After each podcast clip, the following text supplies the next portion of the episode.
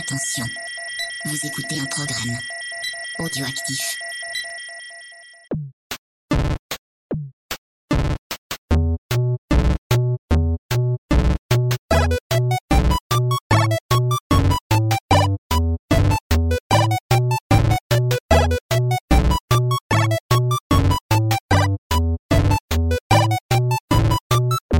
Bonjour à tous et bienvenue à Décennie. Je suis Mikado Twix, votre hôte pour ce numéro, et j'ai le plaisir de recevoir une nouvelle fois mon copain Nico. Bonsoir Nico. Bonsoir les amis. Alors, euh, bah, je suis très content de vous retrouver pour une nouvelle petite émission de 4-5 heures sur une console qui a vraiment bercé mes années fac, personnellement. D'accord, donc on part sur du Sony, on est bien d'accord, non? Exactement, bah évidemment, euh, non, mais sur la 3DO et du CDI Philips. Ah, Oh, la mal. Ah, Avec mais la CD32 à côté. Ah ouais, bah évidemment, toujours branché. en même temps, le design se- s'y prête peut-être, je ne sais pas. Vous l'avez entendu, on a notre copain Ron à côté. Bonsoir Ron. Salut les bourrinos Euh, Et oui, bien sûr, on parle de Sega. Alors je me pointe, surtout qu'au Marathonka, je n'ai pas participé au quiz et je le regrette parce que j'avais plein de réponses. Ah et oui. je pense que je pense que l'équipe VHS euh, s'en serait mieux sortie si j'avais participé. quoi. Et euh, Sega oblige, donc évidemment, Ron c'est euh, à piquer une tête. Et j'ai le plaisir de recevoir Shenron. Bonsoir Shenron. Bonsoir tout le monde. Euh, Shenron, pour les auditeurs de Décennies qui ne te connaissent pas, parce que Ron, on le présente plus. hein, t'es, euh, ah, c'est comme TMDJC la, la dernière fois, tu fais partie des murs, on est bien d'accord. Je suis un intérimaire. C'est ça. Et, et vous êtes cousin, Rhône, Shenron, euh, c'est la même chose Oh Est-ce que tu peux te présenter pour les auditeurs de Décennies? Euh, oui, bien sûr. Donc, ma chaîne Ron, je suis euh, membre de l'équipe du site euh, Sega Mag, Mhm. qui est donc le plus gros site francophone sur Sega. Et puis, accessoirement, je fais partie de l'équipe euh, de l'association mo5.com pour la préservation du patrimoine vidéoludique. Et donc, évidemment, je suis une très très grosse fan de Sega depuis euh, que j'ai des consoles, depuis 91. Donc, Euh, les amis, vous l'avez entendu, vous l'avez lu sur la bannière, on va parler de la Sega Saturn. Peut-être une console qui est méconnue, mal aimée, je ne sais pas. Je vais être très honnête avec vous, chers auditeurs et chers euh, chroniqueurs. C'est une console que je connais très mal. Pourtant, vous le savez, j'aime beaucoup tout ce qui est, euh, on va dire, rétro gaming. Donc, votre mission ce soir, si vous l'acceptez, ça va être bah, de nous dire j'ai raté quelque chose, vite, Mais évidemment. on va te la vendre, la Saturne.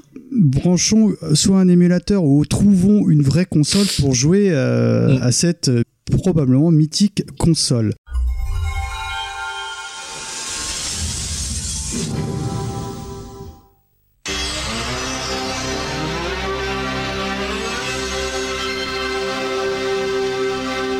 Alors, euh, on va faire un petit classique tour de table. Quel est, on va dire, votre souvenir, allez, disons, ému quand on évoque la Sega Saturn Et bien évidemment, je commence par Shenron. Alors, mon premier souvenir de la Saturne, euh, c'était un très bon ami euh, de quand j'étais au collège, qui avait toutes les consoles euh, Sega euh, en des Ah, en- le fameux pote bourgeois, Voilà, non un peu- C'est un pas peu- ça c'est Oui, ça. bah oui, un ouais. peu bourgeois, je sais pas s'il écoute, il va pas être content, mais en tout cas, il avait les moyens de, de Mhm. s'acheter des consoles Day One et plein plein de jeux. Et donc, il avait acheté la Saturn Day One, et j'étais allé jouer, enfin Day One, hein, euh, en sortie La euro- japonaise, non, non, alors. sortie européenne malgré tout. Mhm. Et j'avais joué chez lui à Daytona USA et Virtua Fighter 2. Ça va.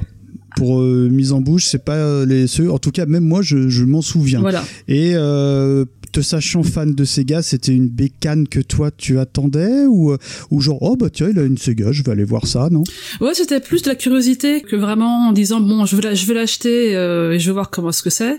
J'ai vraiment découvert la machine chez lui. Évidemment, en tant que possesseur de Mega Drive, euh, naturellement, j'étais plutôt incliné à acheter une Saturn, mais elle était un petit peu chère et puis bon, je l'avais pas vu tourner encore alors que j'avais joué un petit peu à Tekken en arcade par exemple, il me semble. Mhm. Et donc là, ça a été le déclic parce que euh, quand tu joues à Ayrton Senna Monaco Grand Prix sur Mega Drive chez toi et que tu vois Daytona USA, tu dis ah bon bah écoute, ben, je vais l'acheter. D'accord, donc Voilà. t'as eu vraiment ce qu'on appelle une claque euh, technologique en, en voyant cette console. là Énorme claque. Virtua Fighter 2, pour moi, c'était photoréaliste et ça a vraiment été euh, ouais, moteur d'achat et j'ai harcelé mes parents durant tout l'été euh, pour qu'ils me l'achètent. D'accord, ok. Bon bah tu vas développer un peu en émission. Nico, Je te sais euh, fan comme moi de tout ce qui est R 16 bits. En revanche, euh, j'ignorais ta passion pour euh, la Sega Saturn. Quid de ton affect et surtout, bah, qu'est-ce qui t'a fait dire je veux, je veux la Sega? Que personne ne Alors, bon bah j'ai j'ai un peu raconté ma vie, hein, j'ai j'ai fait cinq pages. Euh, alors pour moi, bah, tout ça c'est c'est la faute à Jean-Louis. Donc big up à Jean-Louis. Alors Jean-Louis Mhm. en fait c'était le gérant euh, d'un magasin Dog Games hein, qui était à peu près à 450 mètres de mon lycée. Mais t'en as pas très déjà proche. parlé de ça Ah, le traquenard. Euh, non, c'est la salle de jeu qui était à 500 mètres. Ah non, mais c'était le triangle des Bermudes de l'enfer. Hein. Mon lycée, euh, c'était pas bon. Hein. Bon, j'y allais avec un pote de mon lycée, mais on rencontrait des mecs euh, qu'on connaissait pas d'ailleurs, quoi. Et euh, on avait, voilà, on, était un petit groupe de squatteurs chez lui, mais il était sympathique, Jean-Louis. Il nous, organisait des tournois. Enfin, c'était vraiment très très cool. Et donc pendant cet été, donc c'était l'é- l'été où je rentrais en terminale, on jouait donc à Bomberman, mais on jouait aussi bah, à toutes les consoles qui qu'on on était en 1995, donc c'était vraiment la sortie de toutes les consoles euh, 32 bits. Et c'est vrai que on testait la PlayStation, la Jaguar à l'époque, qui tournait aussi, et euh, la Saturn. Et c'est vrai que la PlayStation et la enfin la Jaguar c'était mort. Hein, jamais j'aurais acheté ce truc-là. Et du coup, bah, on jouait un petit peu à tout. On compare avec ce qu'on avait en arcade. euh, genre 100 mètres plus loin et c'est vrai que pour moi manette en main j'ai pas mal joué à Tekken j'ai pas mal joué à Toshinden j'ai pas mal joué à Ridge Racer à Daytona et compagnie et euh, bah, je préférais les jeux sur Saturn et c'est vraiment bah, à Noël 1995 euh, j'ai revendu ma Super NES édition Street Fighter et du coup bah, j'ai euh, j'ai eu ma Saturn alors c'était une Saturn japonaise que j'ai eue Ouais. et avec, j'ai Mm. eu Virtua Fighter Remix et Panzer Dragoon. Autant dire que pas mes vacances euh, d'hiver euh, 1995 n'étaient pas très productives et que j'ai eu mon bac de Ok, peu. ok. Bon, bah pareil, euh, Rhône, euh, même question, ton affect, la claque ou pas? Enfin, quel était ton, on va dire, ton premier contact avec la, la Saturne? Bah déjà moi je l'attendais par contre de pied ferme. hein. J'étais un gros gros fan Sega. Le Euh, non, la- la- Un gros, gros fanboy, Sega. Ah, ouais ouais ouais ouais oui oui oui mais oui mais parce que Sega c'est un certain type de gameplay. Je pense que je peux assumer Oui. d'être un fanboy Sega. Oui, mais c'est pas Euh, comme si t'en avais pas parlé chez voilà, nous. puis je l'ai déjà un petit peu dit, fois, ouais. euh, et, et même chez, t'arrives à placer ça chez tes amis de VHS. euh, Ouais, ouais, ouais, et puis je crois que c'est ce que t'avais vendu quand t'étais venu parler de l'arcade chez nous déjà, non? Ben déjà, exactement. J'étais déjà sur euh, sur Sega. Moi, le- le- la Mega Drive, c'était, euh, elle est dans mon top 2 des machines euh, ever, quoi. Soit une, soit deux, ça dépend de mon humeur. Euh, donc j'attendais très très fort la, la Saturn, puisque comme je jouais à l'arcade, tu le sais bien, on en a parlé ensemble dans une autre émission. Euh, ce que je voulais absolument voir, c'était les jeux Sega qui étaient en arcade et qui étaient manifestement pas du tout faisables sur ma Mega Drive. Comment ils allaient réussir à les retranscrire sur euh, sur leur nouvelle bécane Alors j'étais pas spécialement euh, très riche, mais j'ai économisé hein, petit à petit euh, avec des petits jobs, etc. Et j'ai vraiment craqué le, Le craqué PEL. le budget pour ouais, pour me payer la Saturne très peu de temps après sa sortie et absolument aucun regret. Euh, ça fait du bien quand des fois on a beaucoup d'attentes et qu'il y a la réponse en face. Alors il y, avait aussi, alors il y a Virtua Fighter qui m'a fait un gros effet, mais finalement c'est peut-être Daytona le plus parce que d'entendre le mec chanter là avec Ah son, Ah avec là son là. dynamisme incroyable sur l'écran de télé, tu dis oh là là là là. Et pourtant bon, on va on va en reparler un petit peu plus un petit peu plus loin, mais euh, ça m'a tout de suite fait une grosse impression et avec une absolue euh, absence de regret parce que sur cette génération de machines à côté, il y avait la, la, la PlayStation et qui pour moi me semblait miser sur une euh, technologie qui moche, pas aboutie quoi. Le, c'était trop tôt pour la, la- le, le full 3D, je trouvais ça très laid. Et le, l'approche de Sega avec euh, la déclinaison de leurs titres d'arcade et à cette époque on l'espérait de leur licence forte. Euh, je veux dire, il y avait, il y avait pas photo, c'était forcément celle-là. Et euh, voilà, et elle est rentrée, elle doit être ouais, dans, mon, dans mon top 5 des consoles ever là euh, aujourd'hui. Ok, ok, bah écoutez, euh, petite mise en bouche. On va parler un peu des origines. Et là, je m'adresse à, à Shenron. Est-ce que tu peux euh, aller rapidement, parce que Sega, c'est même une grande histoire. Bah, ils ont eu Je- 60 ans récemment. Grande et compliquée, ouais. Euh, aussi, allez, on fait une petite euh, marche arrière. Est-ce que tu peux nous parler, on va dire, la génération précédente qui a fait que la Sega Saturn, peut-être même as-tu l'origine du nom, est arrivée euh, tout simplement chez nous Tu as l'air de t'ennuyer. Tu sais, il nous faudrait une Sega. C'est une console de jeux vidéo. Branche-moi sur une Sega. C'est garanti pour s'éclater. Il y a plein, plein, plein de jeux de dingue qui vont avec. Hot Run, Double Dragon, Shinobi, Ghostbuster. Et les graphismes sont tellement gros. Et tu peux, tu peux, tu peux rajouter des tas de trucs comme les lunettes 3D, ça te donne un look d'enfer. Alors sois sympa, branche-moi sur une Sega. Allez, Envoyez la photo du produit. Hey, branche-moi sur une Sega. Alors, euh, bah, Sega Saturn, euh, c'est la, c'est la cinquième console de Sega puisqu'il y a eu la SG1000 hein, qu'on a connue chez nous sous le nom de la Master System, puis la Mhm. Mega Drive. Donc bref, c'est la, allez, c'est la troisième console de salon à part entière hein, de Sega, Euh, et donc elle vient d'un contexte un peu particulier puisque euh, donc Sega avec la Master System avait pas vraiment connu de succès, un succès d'estime en Europe. Euh, ça a pas du tout du tout marché aux États-Unis et euh, ça a marchoté euh, gentiment au Japon, mais évidemment ça s'est fait écraser par la Famicom qui avait un quasi monopole à l'époque. Et avec la Mega Drive, ils ont euh, complètement, enfin, ils ont conquis le marché européen puisqu'ils avaient plus de 50% de part de marché euh, au moment où la Super Nintendo est arrivée.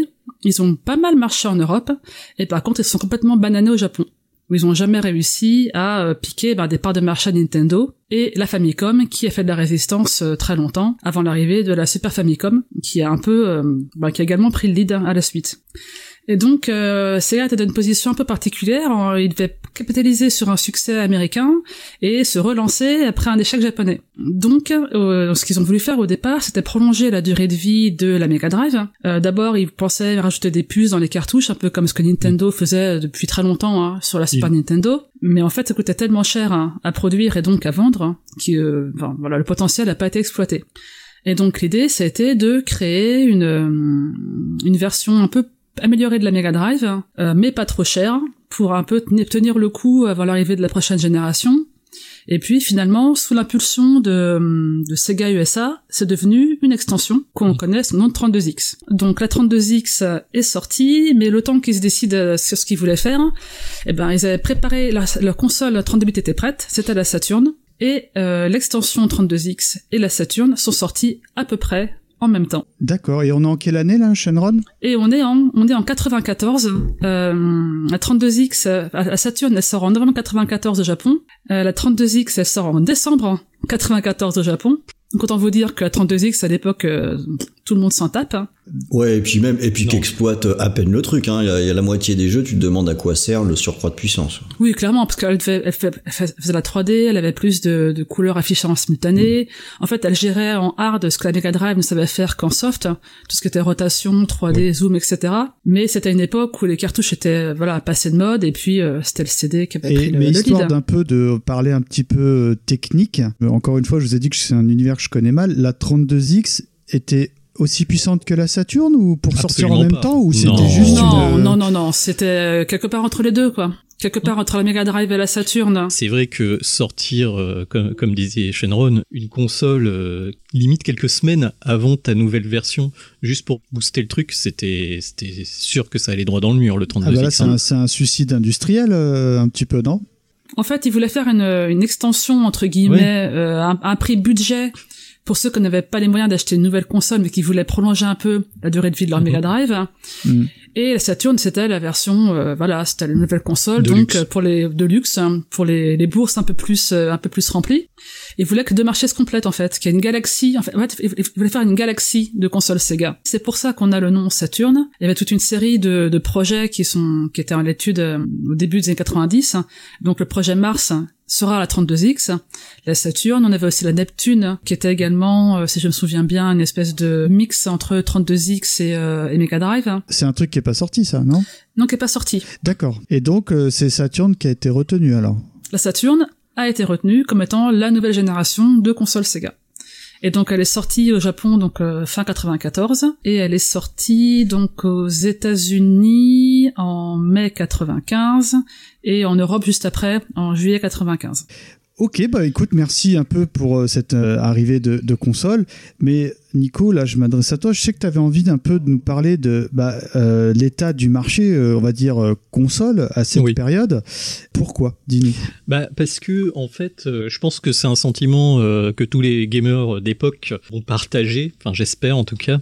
L'arrivée de la Saturn et de la PlayStation, c'était un peu le messie à l'époque. Parce que on sentait bien que on était en fin de génération euh, Super NES, Mega Drive, PC Engine. Il y avait le méga CD, la super graphics, mais ça fonctionnait pas vraiment. On sentait que ça, ça sortait pas. Ça grattait à la porte. Voilà, exactement. ouais. Bah, comme disait Shenron, quoi. C'était pour ceux qui voulaient et euh, toutes les consoles. euh, en fait, c'était un vrai, un vrai boom du jeu vidéo, hein, le début des années 90, et toutes les consoles qui arrivaient autres que la Saturn et la PlayStation, c'était un peu, euh, c'était l'enfer.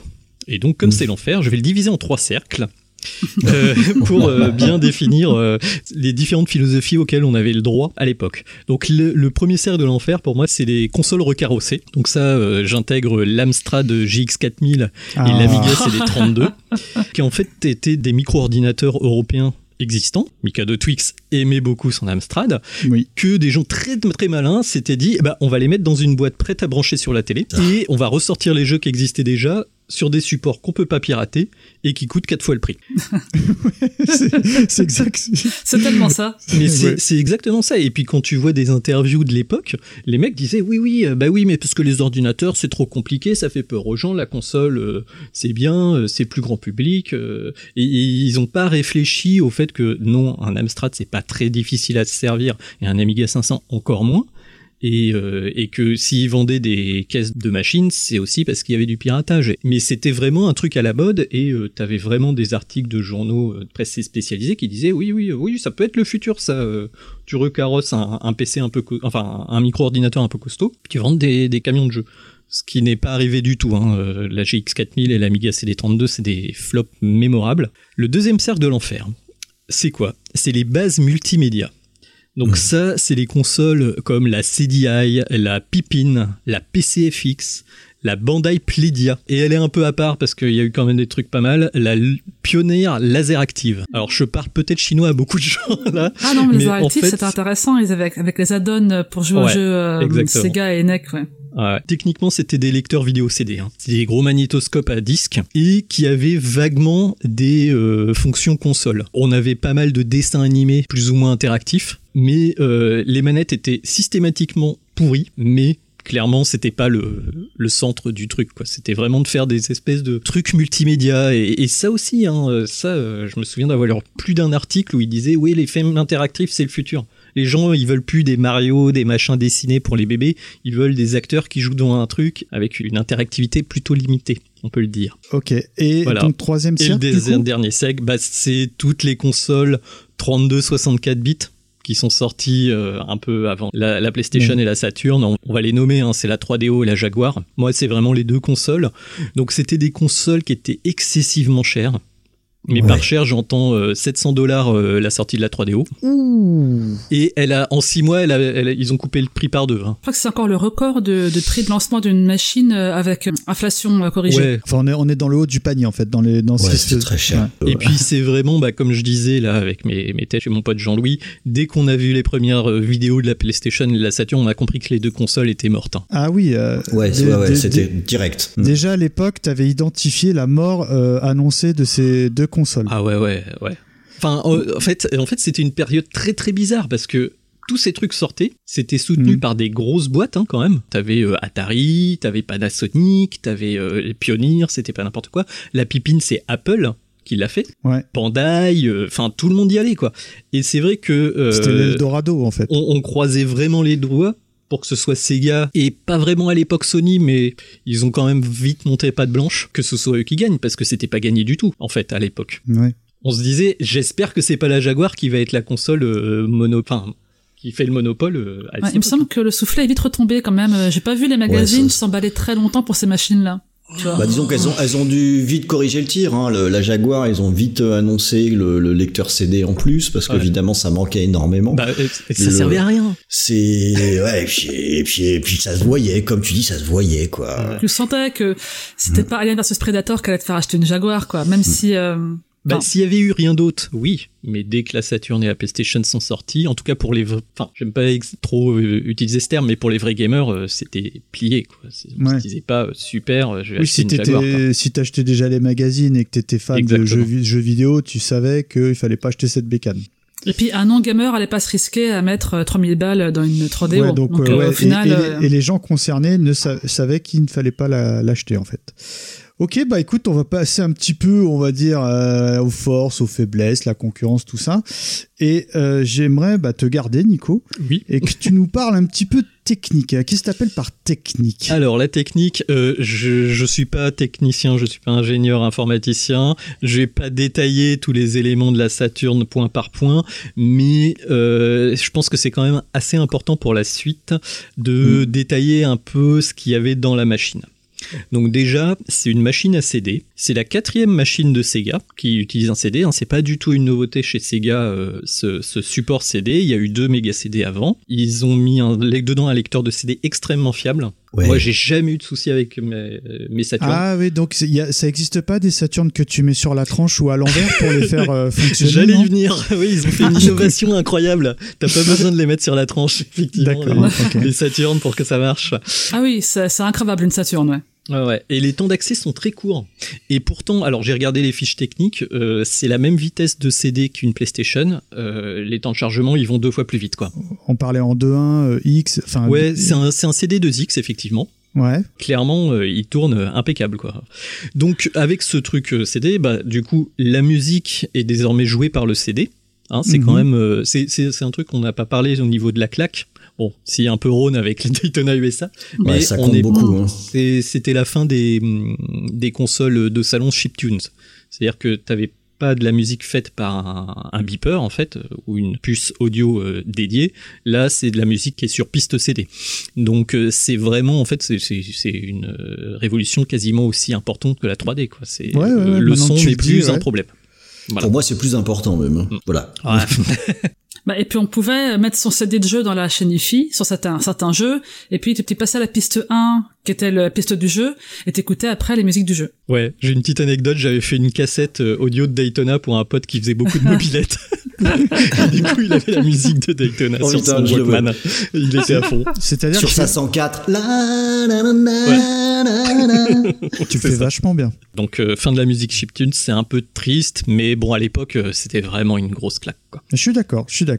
Et euh, moi, je connais pas très bien la console, mais j'avais Hmm. vu qu'il y avait, tu sais, une sorte de port cartouche que tu pouvais mettre. Alors ça, c'est- est-ce que tu peux développer Ouais. parce que ça m'a toujours intrigué. Euh, du coup, elle a 4 mégas de RAM intégrés. Donc ça c'est très important, c'est ce qui va permettre de faire pas mal de beaux jeux euh, 2D. Ce qui était Mhm. très compliqué avec une machine à CD parce que tu pouvais pas... Enfin voilà, les informations, il faut qu'elles soient dans la RAM. Et plus tu as de RAM disponible, plus tu peux euh, mettre d'informations, donc les animations sont plus fluides, enfin sont plus détaillées. Pas plus fluides, mais La plus taille des détaillées. sprites aussi. Voilà. Et donc cette euh, extension cartouche, ça permettait pas de lire les jeux.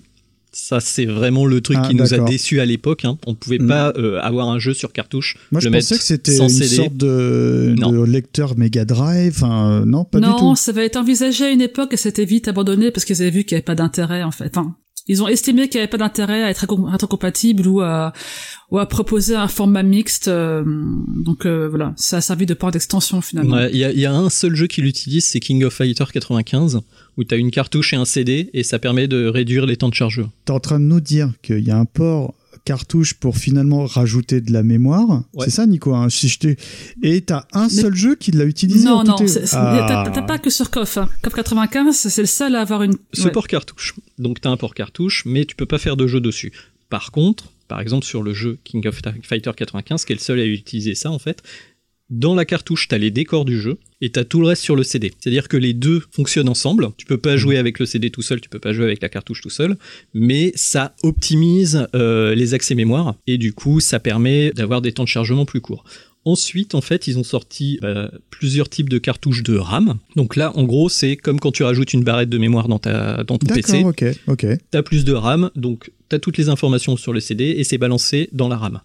Ce qui permet, par exemple, avec des jeux comme X-Men versus Street Fighter, t'as un gros chargement au début et après t'as des micro-chargements quand tu changes de personnage, mais c'est c'est rien quoi. Et si t'as pas cette fameuse euh, RAM, comment Il y a ça des se- jeux qui sont moins beaux. Mais le jeu fonctionne. Le, jeu fonctionne. Marvel Super Heroes par exemple, bah t'as une version un peu dégradée. Genre euh, bah t'as Hulk, euh, bah il bouge, bah genre il bouge tous ses doigts, c'est super fluide avec la cartouche. Et puis bah il bouge un peu moins les doigts. Mais ça reste parfaitement jouable. Pareil. Tout à fait. Et il y a des jeux qui sont injouables sans la cartouche. C'est-à-dire qu'il faut vraiment avoir l'extension. Les jeux SNK, je pense en général. hein. Quelques jeux SNK et surtout les jeux Capcom. C'est vraiment les jeux Capcom, euh, la cartouche 4 mégas qui double la mémoire de la console, ce qui est vraiment monstrueux pour l'époque. Bah, c'est Capcom qui a utilisé euh, pour tous ces gros jeux d'arcade, quoi. Quand on t'écoute parler, on dirait qu'on a une machine de guerre, non? Euh, ouais, alors le, le, le dernier truc qui est vraiment très important sur la Saturn et qui fait que voilà, euh, c'est ses processeurs en fait. Voilà. Il y a quatre processeurs dans la console.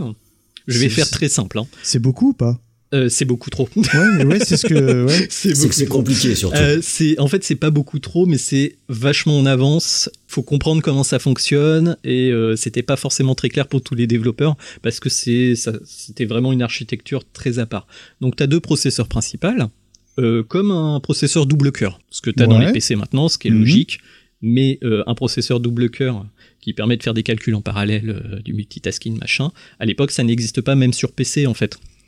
Du coup, ils ont mis ça pour euh, bah, dire bah, on a un super processeur qui a quasiment 30 MHz, mais en fait, c'est 2 à 15. Tu vois, C'est un petit peu un arnaque.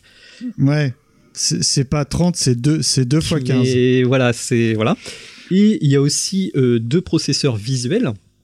Donc ça, c'était vraiment très très en avance sur son temps, parce que c'est ce qu'on a maintenant dans les PC, c'est-à-dire que tu as ton processeur de ton PC, Core Oui. i7, Ryzen, Ouais. machin, Ouais, et tu as aussi ta carte graphique.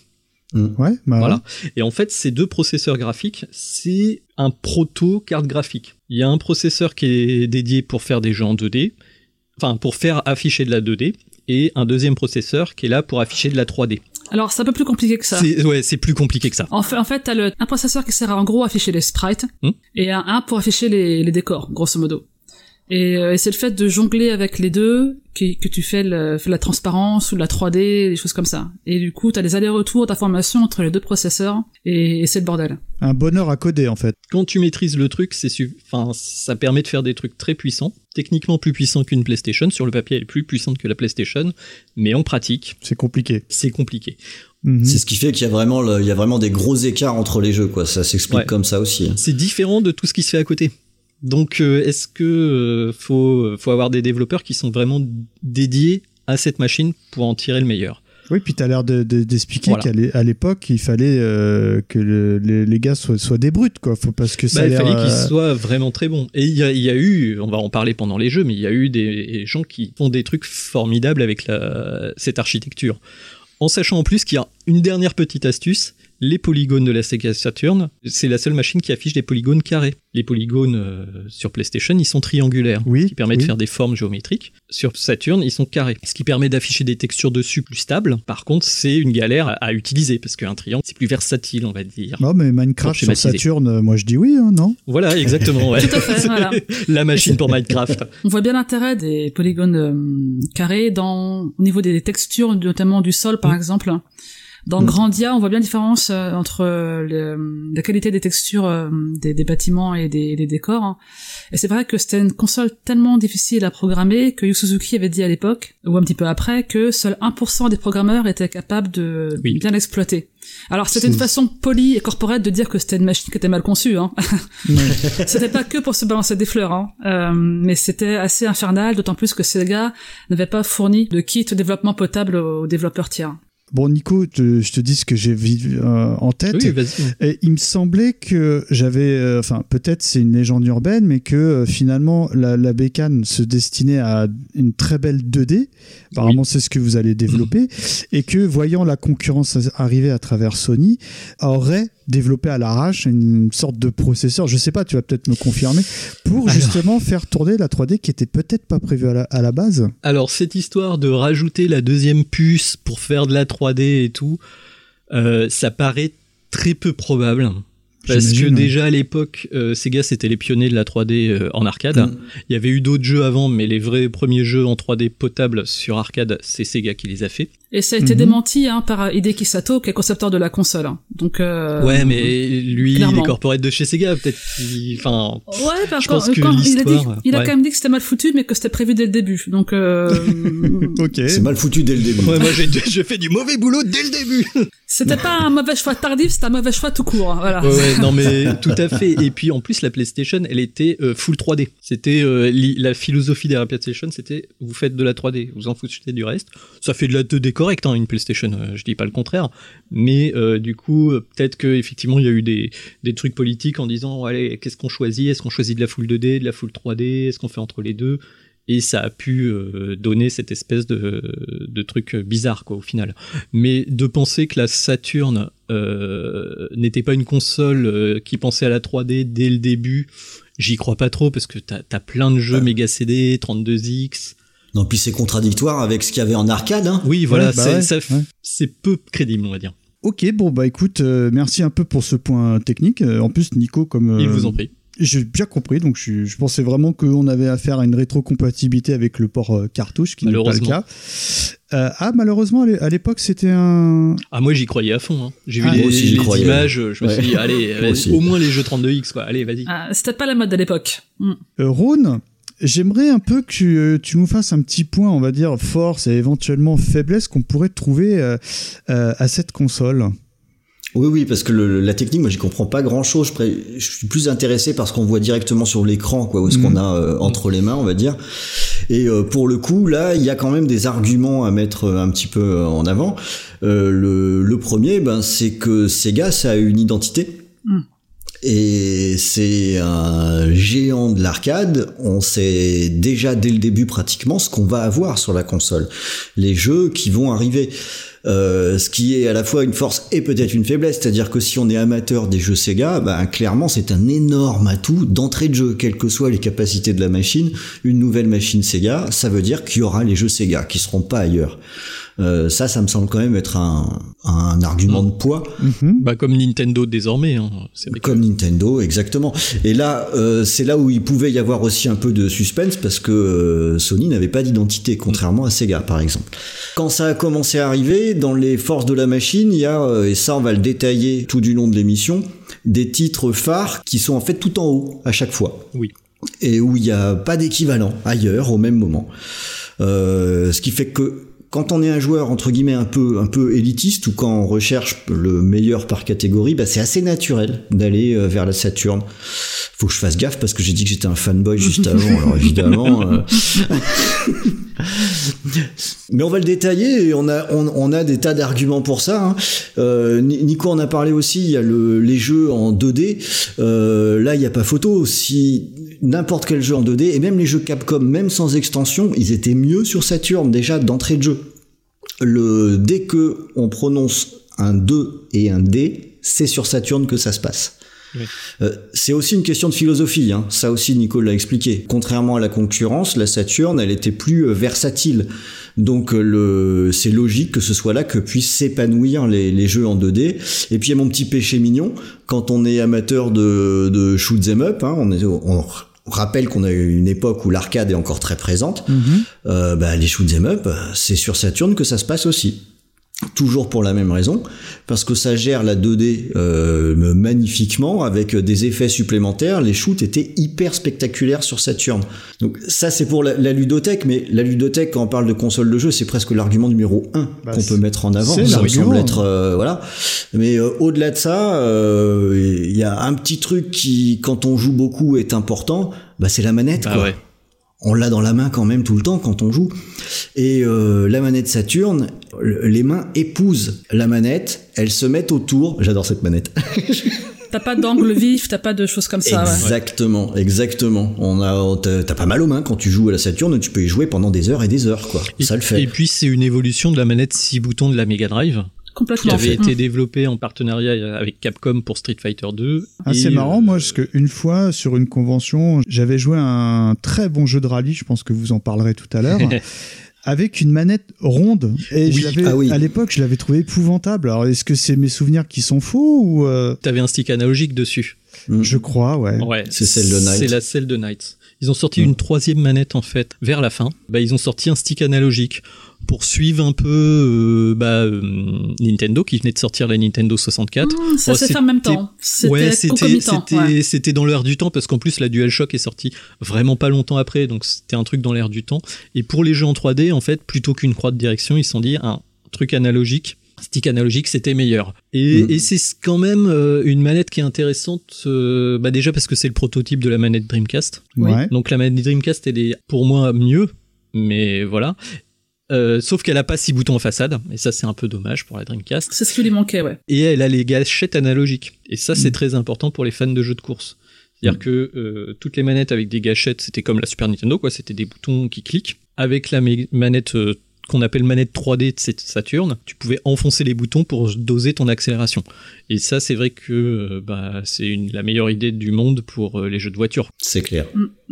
Le, mais au-delà de la manette, euh, il y a, il y a un, alors ça va pas parler à tout le monde, mais il y avait des flingues sur Ah Saturn ouais. qui étaient Ah. terribles. Et euh, moi, les jeux de flingues, j'adore ça. Ouais. C'est Euh, vrai Ah, mais moi, je suis ultra client aussi. J'adorais. euh, bah, pour moi, Bah, t'es ultra client et t'avais une PlayStation, mais qu'est-ce que t'as fait? Bah, bon, À la ça. défense de la PlayStation, le Guncon de Namco est très très bien aussi. Moi, j'avais Time Crisis. Oh, il, il- il vaut pas parce que c'est un Colt, celui de la Saturn. Ouais, il, ouais. quand même, il, il pète la classe. Euh, donc voilà, dans, dans le matériel, d'une façon générale, sur la Saturn, je pense qu'il est super bien fini. La machine, elle est, elle est belle. Elle Le est, design elle est fait- génial. elle- Et vous exactement. avez l'air de dire qu'elle est solide aussi. Ah oui, c'est Tout ouais, à ouais. fait. Et euh, si je peux me permettre, là, on parle un petit peu des différents accessoires. Il y a d'autres accessoires que euh, vous aimeriez évoquer? Parce que clairement, les flingues, pour moi, je suis comme euh, Rhône. C'est quelque chose, même sans connaître très bien euh, l'univers Sega, c'est quelque chose qui m'a marqué. Il y a, d'autres types de- d'accessoires que vous aimeriez évoquer? Shenron Euh, alors il y a évidemment le Twin Stick. Le Twin Ouais. Stick, c'est le, le stick qui sert à un seul jeu, qui Mhm. sert à jouer à Virtualon. Donc c'est euh, pour ceux qui voient pas à quoi ça ressemble, c'est juste deux gros joysticks. Et en fait, on fait, on manipule notre robot. pour jouer à Goldorak. c'est tout à fait ça. Donc euh, Le T'as deux- Goldorak deux gros joysticks Malin. avec euh, deux gâchettes de trigger et puis un bouton au-dessus. Et tu peux avancer, reculer, sauter, tirer en manipulant les sticks. Et c'est chouette ou pas? Alors c'est sup- c'est c'est super chouette. Virtualon, euh, c'est plus dur au stick qu'à la manette. hein.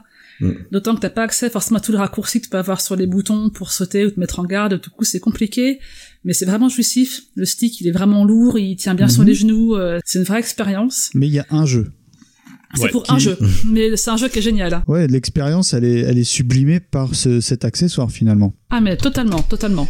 Et Nico, comme ça, tu, tu penses à Bah, des accessoires? moi- Ouais, non. euh, Bah, le, le, le- l'accessoire, en fait, le seul accessoire, c'est un accessoire moderne. C'est l'Action Replay, en fait. En gros, c'est une cartouche qui est sortie euh, mi des années 2000. Donc, t'as un Action Replay. Donc, un Action Replay, c'est un truc qui permet de rentrer des codes de triche. Et ça, c'est vraiment l'accessoire que tout possesseur de Saturn en 2020 doit avoir, hein, parce que sinon c'est mort.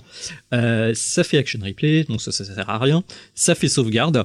Ça fait dézone ta console. T'as pas besoin de la modifier, tu peux passer tous les CD que tu veux, japonais, américains, ça passe. Mais c'est un accessoire euh, officiel, non? J'imagine que Euh, non, non? non, pas vraiment. Bof. Non, non, non, bien sûr que non. non, non. Et puis, euh, bah, du coup, ça fait euh, extension de RAM. Donc, euh, tous tes jeux qui demandent euh, 4 mégas supplémentaires, tu les mets dedans.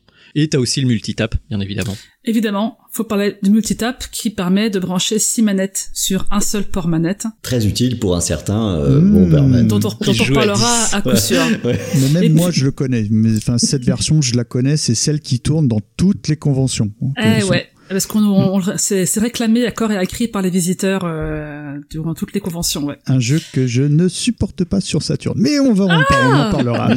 Et puis si, juste, il y a d'autres accessoires, donc il y a aussi une carte euh, vidéo CD, parce que elle est peut-être pas très balèze en, en vidéo, la Saturn. Non. Donc pour avoir des vidéos de meilleure qualité, il y avait cette extension-là, qui améliorera les vidéos, notamment de dessins animés sur certains jeux. Ouais. Et puis, évidemment, euh, il y a eu une souris, il y a eu un clavier, et il y a eu le modem. hein. On Ah l'a oui. pas eu en Occident. T'es en train de nous dire que c'était une console qui était connectée à Internet. C'est- mais mais c'est pas la première. Hein. La Mega Drive déjà permettait de jouer en ligne. Hein. Et ça, f- c'est, pardonne-moi, ça fonctionnait? Jamais vu. J'ai pas vu faire, mais au Japon ça fonctionnait. On pouvait Mhm. jouer en ligne à, euh, à des versions Daytona. spéciales de peut-être Daytona, t'es sûr?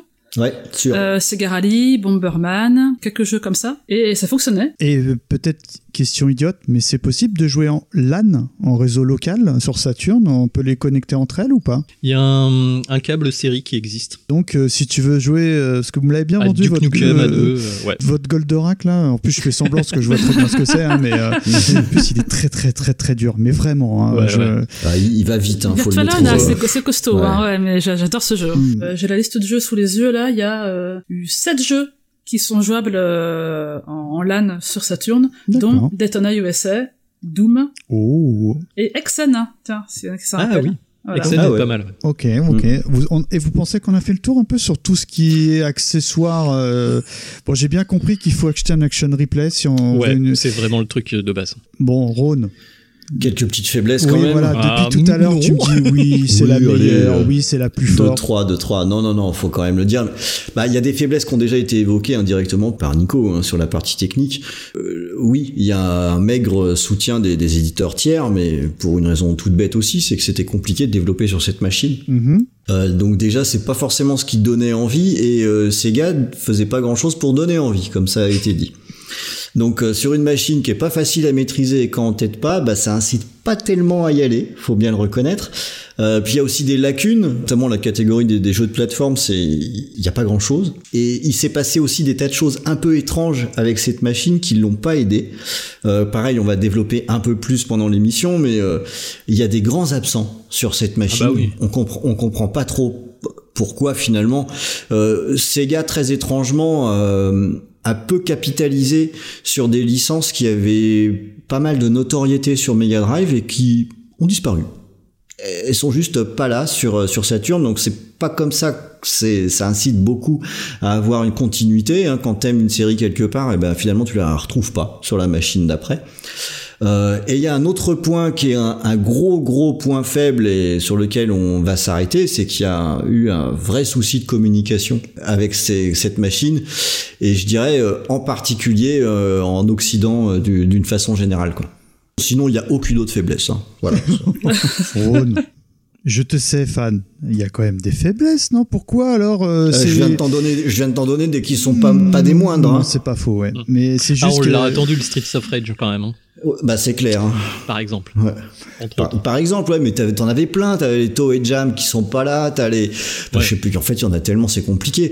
Et puis Sonic, quoi. Ouais, il y a pas, il y a, il y a des Sonic, mais il y a pas Sonic. euh, Il y a, y a pas de Sonic canonique euh, Exactement. Voilà. sur Saturn. Alors là, vous m'apprenez quelque chose parce que euh, Sonic, c'est quand même l'emblème Sega. hein, euh, enfin, Mm. c'est on va dire le euh, personnage Sega le plus connu. Et il n'y a pas de Sonic sur Saturn. Bah, ça s'appelle chier dans la colle. Il y en a, il y en a, mais il y en a. On va peut-être en parler rapidement, mais mais plus pour rire qu'autre chose, parce que ça ça a pas été glorieux. Voilà, il n'y a pas de Sonic développé par la Sonic Team sur Saturn. Voilà. la Sonic a- Team, c'est la la- la- l'équipe d'origine. Ouais, l'équipe qui a fait Sonic. Ok, ok. Euh, Nico, Oui. tu m'as confié. Il me dit, ouais, Mikado, Mikado, Mikado. Il faut qu'on parle du fameux 299. Je sais pas Ouais. ce que c'est. Ah, ça fait mal. c'est douloureux. Et Ouais. apparemment, ça parle à Shenron. Est-ce que tu peux euh, bah, nous dire tout simplement ce que c'est, Nico? Alors en fait c'est un peu le, le coup de poignard dans le dos euh, que s'est pris Sega euh, à la sortie de, de la Saturn. En fait la sortie de la Saturn aux États-Unis, elle a Mhm. été, euh, c'était un délire complet. Euh, Enfin ça n'avait ni queue ni tête. En gros. Dans le bon sens euh, du terme ou... Non non, Non, pas non, du tout, pas du tout. Oh. Euh, ils font une conférence de presse où ils expliquent, voilà, bonjour messieurs les, les journalistes. Donc, conférence de presse devant un, un parterre de journalistes. Voilà, exactement. Le mec de Sega, il arrive, il fait voilà, la Saturn, on vous présente la Saturn, donc la Saturn, va y avoir tel jeu, tel jeu, elle va coûter 399 dollars, et vous pouvez l'acheter dès maintenant chez Toys R Us et certains euh, revendeurs euh, spécialisés. Et là, tout le monde se regarde en disant euh, pardon, là, là, elle est sortie la console. Effectivement, ils avaient euh, balancé la console en avant-première chez certains vendeurs avec seulement une poignée de jeux. C'est-à-dire que la sortie, en fait, elle a été euh, vraiment euh, avancée alors que, bah, par exemple, le, le Micromania du coin n'était pas au courant. Ah, ouais. C'est-à-dire qu'ils ont privilégié certains réseaux en opposition à d'autres. Rien de tel pour se faire des copains dans le milieu, tu vois. Voilà, exactement, sans prévenir bah, les développeurs, parce qu'il y avait des gens qui travaillaient sur des jeux qui allaient sortir euh, dans ce qu'on pensait euh, l'hiver, quoi, pour euh, dire, euh, bah voilà, euh, pour Noël, vous avez la Saturne, et puis vous avez des jeux, machin. Là, il y a que les jeux, enfin les jeux qui avaient été sélectionnés pour sortir avec la console, et donc t'as plein de développeurs qui se sont dit non mais attendez, euh, qu'est-ce que vous faites quoi? Enfin, Bah, nous on pensait que ça allait sortir dans 4 mois, là vous nous avez pas prévenu machin. Et surtout, le lendemain, Mhm. il y a un mec de chez Sony qui, a- qui est arrivé dans la même pièce hein, avec le- les mêmes journalistes. Il est arrivé, il a pris son micro, il a fait 299. Merci, au revoir. Voilà, il s'est barré. Et il Et, barré. à, à la baraque, il a acheté le micro, quoi. Enfin, il a Et fait ouais, tomber- ouais, ouais, il a fait euh, Obama out. I'm going to ask Sony Computer Entertainment President of America, Steve Reyes, to join me for a brief presentation.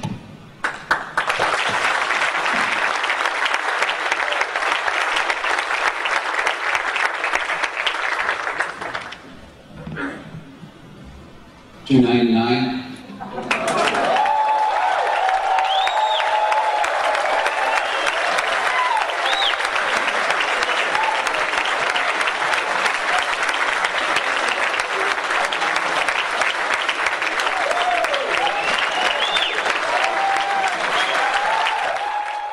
Est-ce qu'on n'appellerait pas ça un, un troll ultime, Nico Bah, euh, en fait, très honnêtement, euh, après Sony, ils sont très forts pour ça. hein. Euh, Mm. Ils passent Bah, ils souvent en dernier et ils fracassent les mecs euh, à, à coups de, de petites annonces comme ça. Après, clairement, c'est avant tout un truc marketing parce que euh, les gens qui allaient dans le magasin pour acheter la console PlayStation à 299 euros, ils revenaient deux heures après pour réinvestir les 100 dollars qu'ils pensaient avoir économisé pour acheter une carte mémoire, un jeu, un cap vidéo correct et euh, voilà. oui, parce qu'en plus, t'avais, t'avais aucun jeu pour ce prix-là avec la console et t'avais Ouais. pas de carte mémoire. Du coup, ça coûtait aussi cher de, de jouer avec une PlayStation qu'avec une Saturn. Voilà, c'est c'est le prix psychologique. Hein. C'est-à-dire, c'est pour ça que c'est 299 et pas 300 dollars. Oui, tout à fait. Mm. T'es en train de nous dire qu'au final, le, le- le ticket d'entrée, parce qu'il faut appeler Oui. ça comme ça, est identique. Oui, c'est le même. Oui, parce... c'est le même. hein. Oui, parce qu'on l'a pas dit, la Saturn avait de la mémoire intégrée. Ok, donc bah là, on, on a un petit peu euh, commencé à, à parler euh, bah, de la communication, donc euh, entre guillemets du marketing. Oui.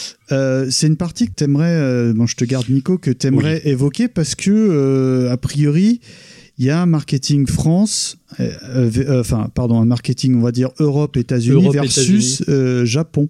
Exactement. Est-ce que tu pourrais un peu nous évoquer ce dossier? Bah oui. Bah alors, le marketing de Sega, un peu pourquoi ils se sont plantés, parce qu'ils avaient pas vraiment de budget. En Europe et aux États-Unis, c'est juste des pubs chiantes. Ce qui est hallucinant.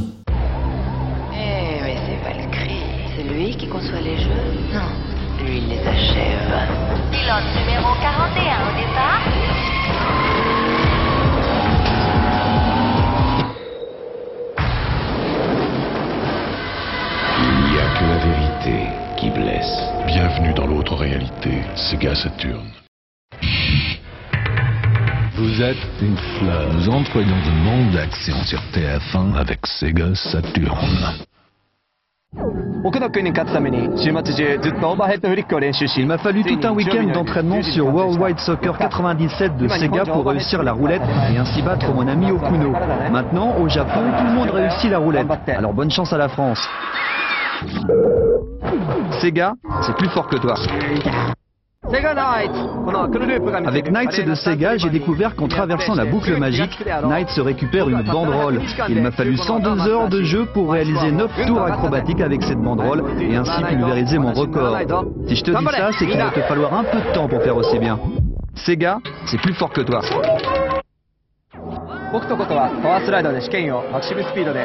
Koto et moi, on s'est exercé à effectuer des dérapages contrôlés pour négocier la chicane à pleine puissance. Il va te falloir un peu d'entraînement pour réussir à passer la chicane, mais sans faire de tonneau. Ces gars, c'est plus fort que toi.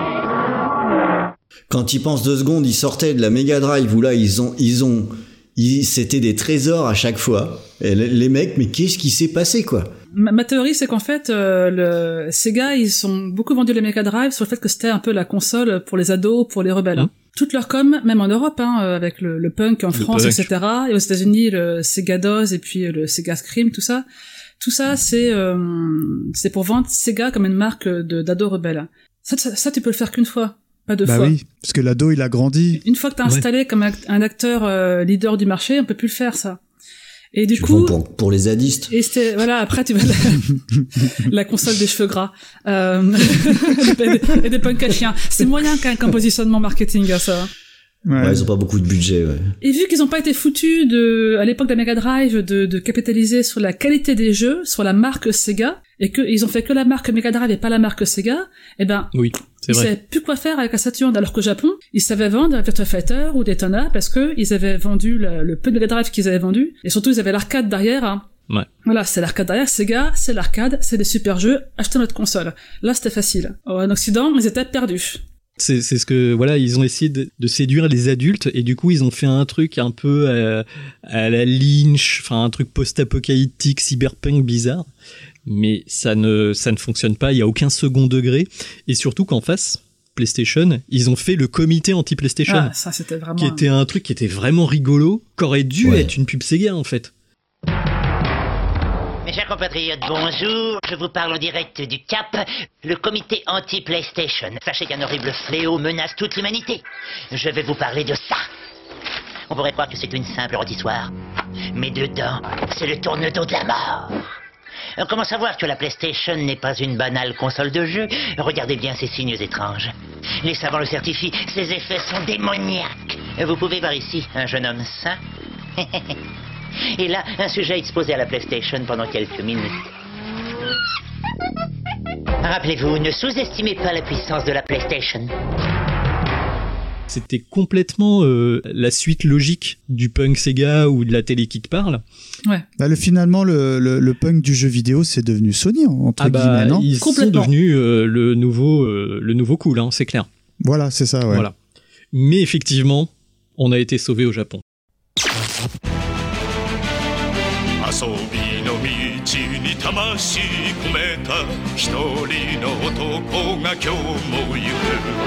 遊びの道に魂込めた一人の男が今日も行く真面目に遊ばぬ奴らには体で覚えさせるぞ背がた三四郎背がた三四郎背が三段四郎とや C'est Gata Sanshiro, Sanshiro. c'est C'est Gata. Gata Même moi, je Sanshiro. connais, et même moi, je suis super fan. Ah, quel bonheur, quel Ouais. bonheur. Nico, Ouais, vas-y, bah je oui, te sens chaud sur le dossier, vas-y. C'est au Japon que ça s'est passé. C'est notre héros à tous, c'est Segata Sanshiro. Le plus grand de tous les Euh, héros. et Je pense personnellement, c'est le meilleur, euh, la meilleure série de pubs qui a été jamais faite pour des jeux vidéo. Je vois pas un truc aussi déjanté, aussi culte. Tu peux décrire pour euh, les auditeurs Ouais. qui ne connaissent pas? Alors, je vais commencer par un petit historique. La première et l'année et demie de la Saturn, c'est des pubs très classiques en fait. Euh, c'est euh, voilà des, des images des jeux et ils avaient un slogan qui, qui était This is cool, ce qui était quand même assez moyen. et euh, en fait, au bout d'un an et demi, Sega va produire une révision de la Saturn qui est la Saturn blanche. C'est la même, elle est blanche. Je pense qu'elle est même plus courante que la grise, hein, au final. Ouais, elle est plus courante que Ah la bon grise au Japon. Mm, mm, Ah, Et du coup, il y a une manette avec des boutons de couleur, mais sauf que pour euh, faire euh, bah, la, la réclame de, de cette nouvelle version de la console, ils ont décidé de l'incarner avec un personnage qui s'appelle Segata Sanshiro. Donc Segata c'est son prénom, Sanshiro c'est son, c'est son nom, en sachant que c'est un double jeu de mots. Donc c'est le nom du mec. Shiro ça veut dire euh, blanc, donc Sega Saturn Shiro, Sega Saturn Shiro. Ah Et euh, si tu le dis d'une certaine façon, en fait, ça veut dire tu dois jouer à la Sega Saturn, mais de façon extrêmement euh, vindicative, on va dire. C'est c'est pas du tout. Eh, mais c'est super malin en fait. Bon, nous, euh, parce que nous en Occident ça fonctionne, mais en plus de, du côté euh, rigolo de la pub et euh, le, le truc chantant, il y a une double lecture. C'est génial. Même quadruple, parce que euh, Sekata Sanshiro, en fait, c'est également euh, un jeu de mots sur euh, Sugata Sanshiro, qui est un héros d'un film de Kurosawa qui date de 1943 et qui parle d'un jeune judoka, voilà, d'un jeune Ouais. mec qui apprend, qui apprend le judo. Donc c'est euh, quadruple référence. Et du coup, bon bah Segata Senshiro, lui, c'est un judoka ermite qui vit dans la montagne et qui s'entraîne sans relâche euh, sur une Saturne géante. Et son but dans la vie, parce qu'il y a une histoire, hein, bien sûr, il y a 17 pubs hein, de Segata Senshiro. En gros, son but, c'est que tout le monde joue à la Saturne. En leur défonçant la tronche. C'est-à-dire que euh, les premières pubs, c'est vraiment ça le principe. C'est il y a des enfants qui vont faire du sport. Non, non, c'est euh, ils les attrapent, ils les étranglent. Euh, des jeunes qui sortent en boîte de nuit et qui vont draguer. Non, mais c'est pas possible. Pareil. Et en fait, ils tabassent tout le monde. C'est extrêmement drôle parce que c'est complètement politiquement incorrect pour le Japon où tout le monde est super. Enfin, enfin là, enfin, Mm. tu dis, tu dis à tes gamins, bon bah va jouer dehors, va faire du baseball. Ah non. Mais il, il ouais, comme je te disais, il me semble que c'est une saga euh, complète publicitaire qui a, qui a une fin, non, Nico? Ouais, tout à fait. Bah, à un coup, euh, il va aller euh, se battre contre euh, des mecs et ils explosent et c'est Bomberman. Euh, il va faire la Coupe du Monde de foot en France, 98, on se souvient. Hein. Et effectivement, il y a eu une fin à Segata Sanshiro. Malheureusement, euh, spoiler alerte, Segata Sanshiro meurt à la fin. Aïe, aïe, aïe. Et oui, c'est la pub euh, en plus pour un des derniers jeux de la Saturn qui lui était dédié. Et en gros, bah, le, le scénario, c'est que tu vois euh, les types de chez Sega en haut de l'immeuble Sega qui sont là. Ah ouais, c'est super, on va sortir la Dreamcast et tout. euh, Sega va remonter la pente. En sachant que dans cette pub-là, tu vois le directeur euh, commercial de Sega. Le vrai, non? Le vrai. Le vrai, ouais. Qui va jouer son rôle. Et après, en fait, quand ils vont vendre la Dreamcast, c'est lui qui faisait la pub. Il se baladait avec un petit tricycle et il distribuait euh, des Dreamcast dans la rue. Enfin, c'était une pub euh, Ah, mais ça me dit quelque chose. Il a pas même une, une console. il a une euh, console à voilà. son nom.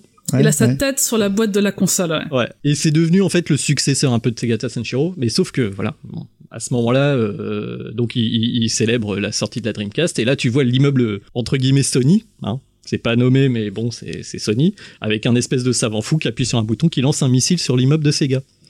Et du coup, Segata Sanshiro va sauter du haut de l'immeuble de Sega, intercepter le missile et se sacrifier dans l'espace et le missile explose et c'est très triste. Quel homme. Voilà. Aïe, aïe, aïe. Sanchiro, c'est- Non mais c'est chouette. Non mais c'est chouette. Les auditeurs, franchement, vous invite vraiment à. Si vous ne connaissez pas, à regarder cette saga. En plus, vraiment, il y a tout plein de trucs sous-titrés. C'est c'est Il y vraiment a à même voir. pas besoin ouais, des ouais. sous-titres en Non, fait, tu façon, comprends tout de suite. Tu comprends tout, tout par le- la qualité de l'image, la mise en scène, tout ça. Le, c'est, des œuvres à part entière, les pubs Segata Sanchiro. C'est peut-être bête ce que je dis, mais c'est culte au Japon, euh, Segata Sanchiro. Alors, culte euh, suffisamment pour que dans la dernière campagne de pub de Sega, ils aient sorti son fils. Ah, il a, il a un fils, ouais. Donc il a un fils et puis euh, alors, je pense que ça a quand même du, du succès parce que hum, déjà le, le comédien qui joue Segata Sanshiro, donc qui s'appelle Hiroshi Fujioka, euh, est extrêmement connu puisque c'est le premier Kamen Rider. D'accord. Kamen ah oui, Rider qui est une série de qui est un tokusatsu euh, Ouais, Tokusatsu, ouais. Extrêmement extrêmement célèbre hein, qui a ensuite fait la voix du père de Ryoazuki dans Shenmue d'ailleurs. hein. Ah. Et il lui ressemble un peu d'ailleurs, le père de Ryo. Et il lui ressemble un petit peu d'ailleurs, Il tout a à un peu fait. la même ouais. coupe de cheveux et tout. Donc je pense que, je sais pas si c'est culte, hein, mais je- la renommée est suffisante pour que ça ait justifié de continuer sur cette lancée de- pour le- la partie un peu héritage de Sega. Donc je pense que c'est quand même bien connu, ouais. セしろ。セガサタンしろ瀬形三四郎は君たちの心に。真剣遊戯。セガサターン Franchement, je suis content que tu aies fait Ah un bah petit ouais. point marketing parce que euh, même moi qui suis euh, passé un petit peu à côté de cette bécane, à l'époque, je suis comme toi, c'était un, c'était un truc de fou, quoi. On va peut-être un petit peu parler de jeux. Qu'est-ce que vous en Mais pensez, oui. les amis? Oui Des jeux, des jeux. Ah. Allez Est-ce qu'il y a des jeux quand même dessus? Non, vous avez une idée du nombre de jeux qui est sorti? Ah, je, peux vous le dire. Ah, je sais, je, je sais que sur Sega Mag, moi, c'est pas la peine d'aller sur, d'aller bien loin. C'est beau. La référence. Segaman Sanchiro. C'est- ah, ils ils y ont même pas pensé, je suis sûr. Ah merde Ah bah je, je retiens, je retiens. tu notes? Attends, euh, c'est moi Note- qui ai eu l'idée. Ce sera notre nouveau slogan, ouais ouais. Je, je, je note, je note. Hein. Sega Max Sanchiro, c'est cool. Donc on est on, on est à peu plus de 1000 jeux. Tout pays confondu, toute version euh, confondue des jeux, c'est des ressorties ou quoi. Là je suis à 1036 sur Sega Mag, il nous en manque quelques-uns je pense. Donc on est à plus de 1000 jeux. Ok, bah c'est bien quand même, très belle Il y, ludothèque. avait, il y avait deux trois trucs quand même. Ok, Il y bon, on va, faire, commencer- on va commencer peut-être par le genre, moi, qui m'avait marqué, parce que 3615, je raconte ma vie. J'ai quand même eu une Saturne, parce que j'ai un copain qui me l'avait prêté avec euh, un jeu de course que j'ai envie de vous entendre Bah oui. évoquer. On s'écoute évidemment la petite musique, et on en discute juste après.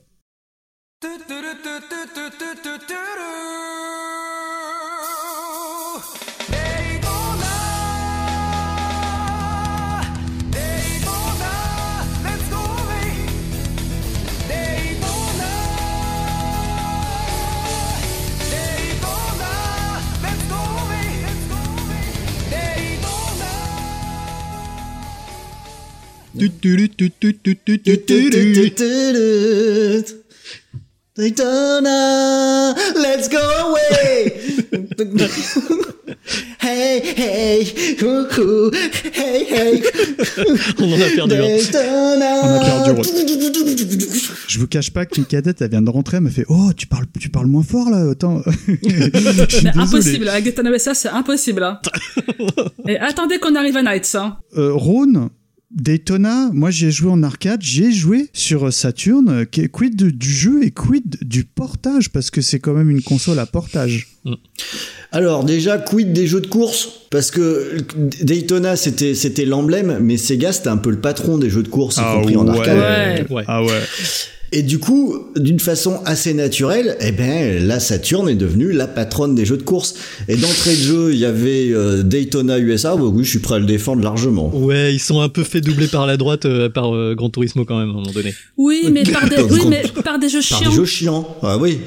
Alors donc Daytona dont tu parles, lui il est sorti en 95 donc au début alors euh, c'était ça sentait le peut-être même la sortie un peu rapide hein. beaucoup de clipping dans le jeu tout de suite on dit des trucs qui vont pas hein. Euh, euh, ouais donc le clipping était quand même très très présent euh, dans le jeu euh, cela étant il y a eu un petit miracle quand même parce que ok il y avait ça mais n'empêche que manette en main il y avait le feeling de l'arcade ouais. qui était là on le retrouvait, on avait l'impression de vraiment jouer au jeu.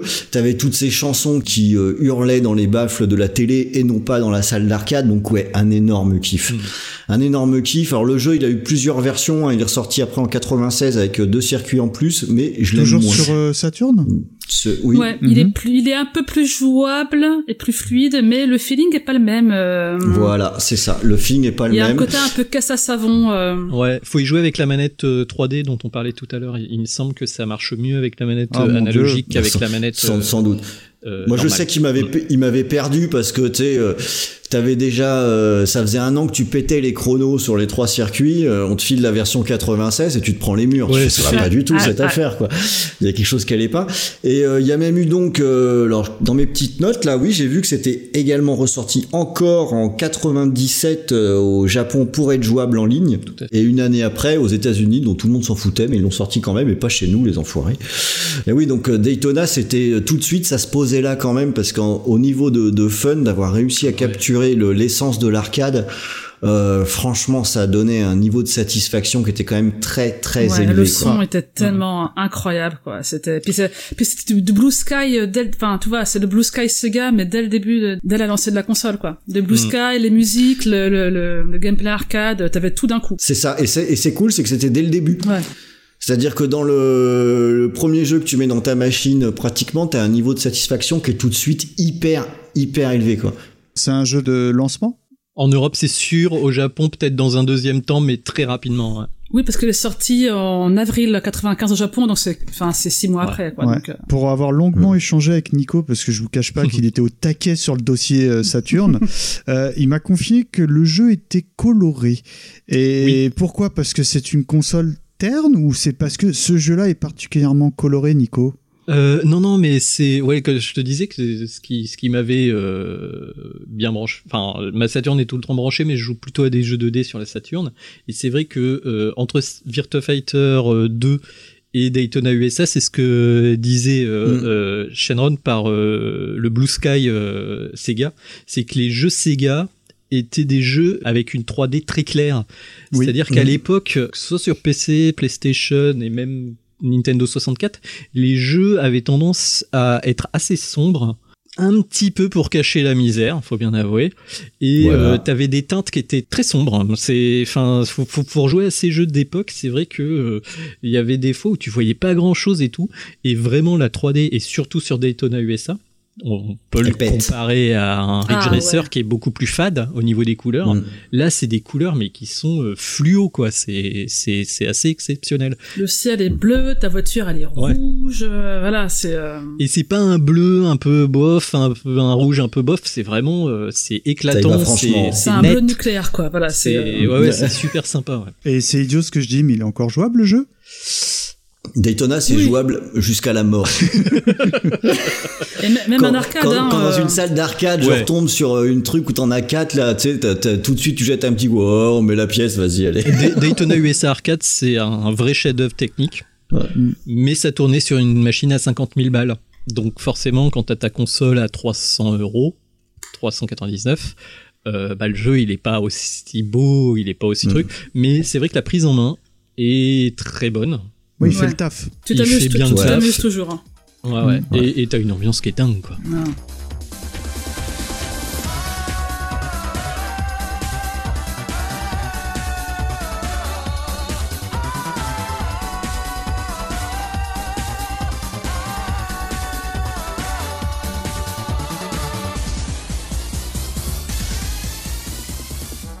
Mais alors, si sur celui-là, on peut peut-être dire qu'avec le temps, ça passe un peu, mon deuxième jeu de bagnole quand même que je veux mettre en avant, Oui. lui par contre, il est éternel. Ouais, c'est incroyable celui-là. Voilà, Sega Rally débarque sur Ah Saturn là là. et là c'est c'est pas c'est pas une droite, c'est droite, gauche, hypercube et t'es au sol Totalement. KO quoi.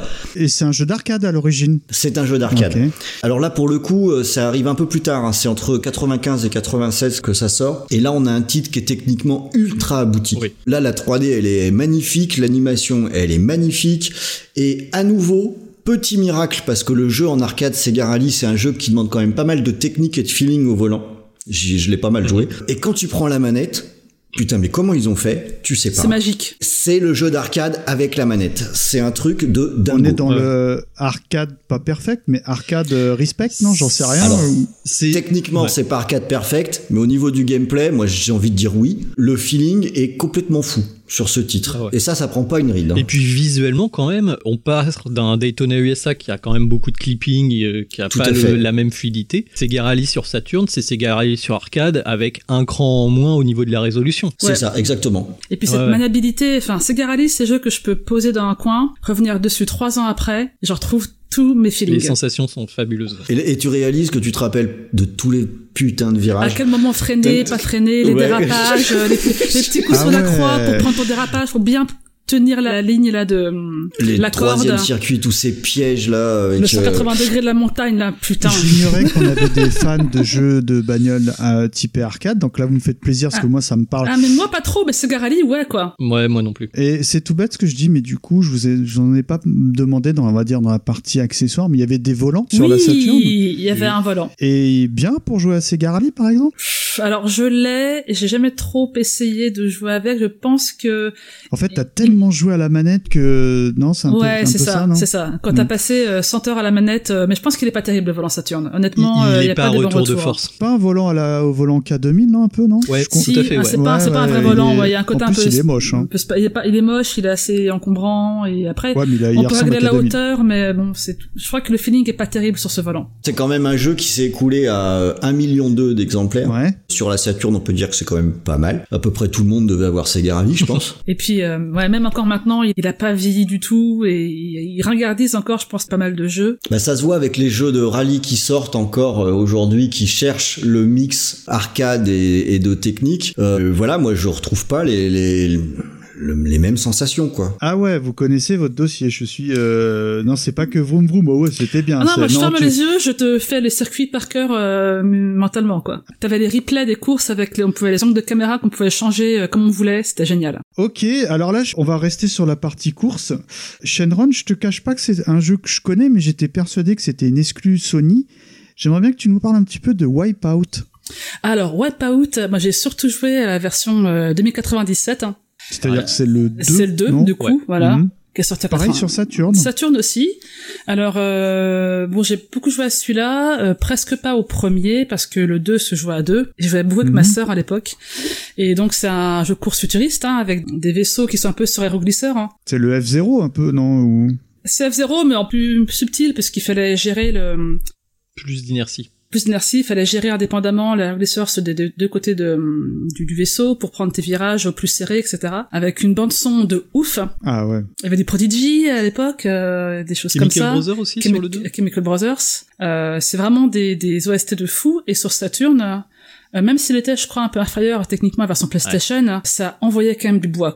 Pour le coup, grosse, un vrai mode carrière, grosse durée de vie, un jeu à deux qui tournait bien, ça allait super vite. C'est pas le, c'est pas une exclusivité, mais c'est un jeu qui vaut le coup d'être essayé sur Saturn parce que c'est pas une sous-version. C'est vraiment un bon portage.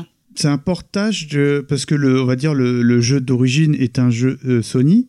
C'est Enfin, Psygnosis, hein. C'est Psygnosis. c'est Psygnosis, mais qui appartenait à Sony hein, à l'époque. C'est assez dingue qu'ils aient sorti. Non, pas euh, encore. ouais. hein. À Non, cette époque-là, pas, Pas au tout encore. début. Ouais. Non, non, c'est venu après, c'est venu après.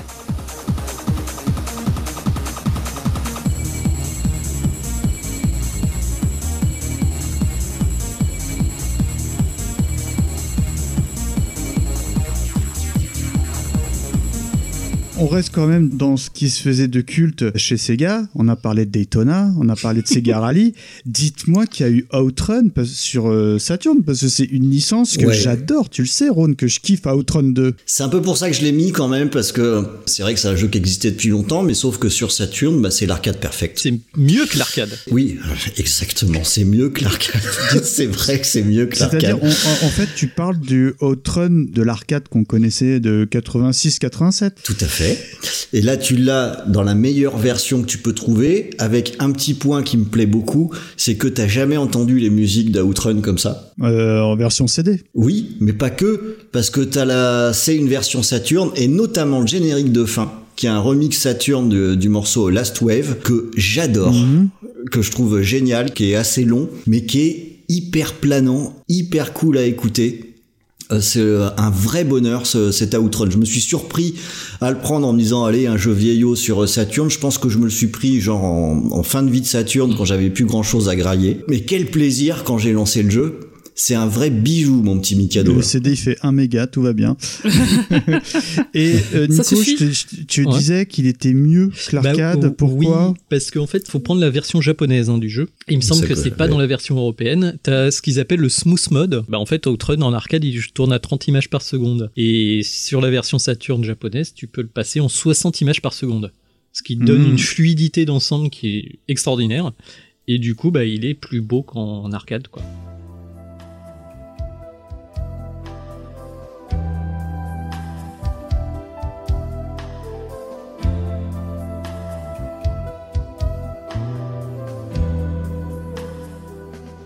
Bon, quand même, depuis tout à l'heure, on parle un peu du hérisson bleu, à savoir Bah Sonic. Et là, qu'est-ce que je vois? Sonic R qui, qui- qui- qui- Ah, pourquoi ça rit? Bah, euh, vous me dites qu'il n'y a pas eu de jeu Sonic. Bah, si, je vois Sonic R. C'est quoi Sonic R? Avant que tu développes, si je peux me permettre, je veux que tu saches que Ron et moi, on est dans ton camp. Parce que euh, les jeux de bagnole Sonic, euh, je le dis, je l'ai toujours dit, Ron, je sais que tu vas me suivre sur ce dossier, je les préfère à Mario Kart.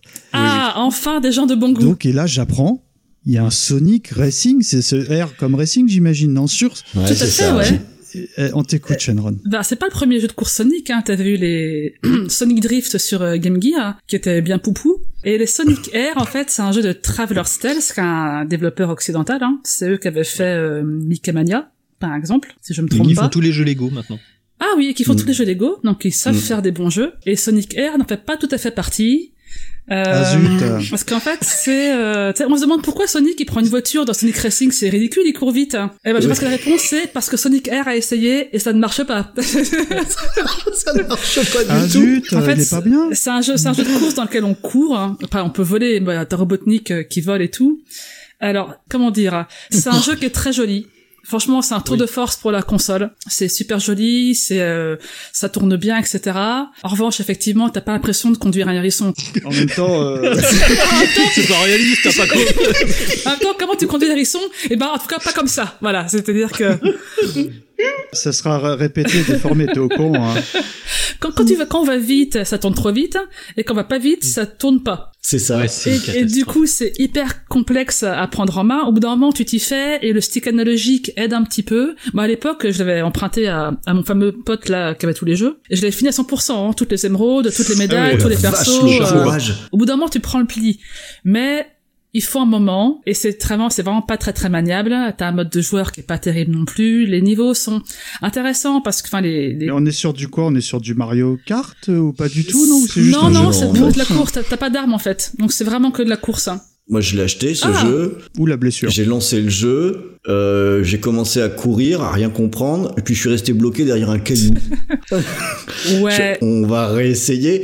Alors, ce que j'ai fait, du coup, les musiques, les musiques étant très drôles, je me suis surtout dépêché d'y jouer pendant deux heures, et je, je suis retourné en courant au magasin pour vite le revendre. Ouais, ouais, tant qu'il valait de Ah l'argent. ouais, mais, ouais, mais le- après, quand tu t'accrochais, tu prenais du plaisir. hein.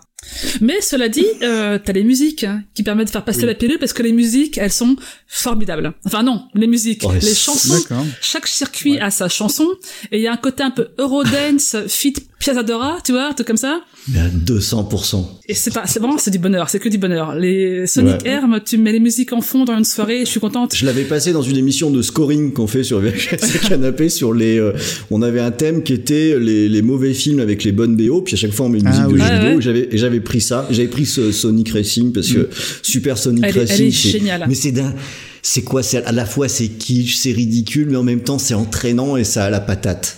Et puis en plus, enfin, on va quand même rendre à César ce qui lui appartient. Le dernier niveau de Sonic Racing, on fait la course sur une émeraude géante qui est transparente et qui est techniquement c'est hyper impressionnant. Avec la musique par-dessus, il y a un côté, je dirais pas épique, mais euh, ça met un peu les chills quand même, tu vois. Et euh, mais tout- C'est c'est con qu'il y ait que 12 personnes qui l'aient vu. quoi.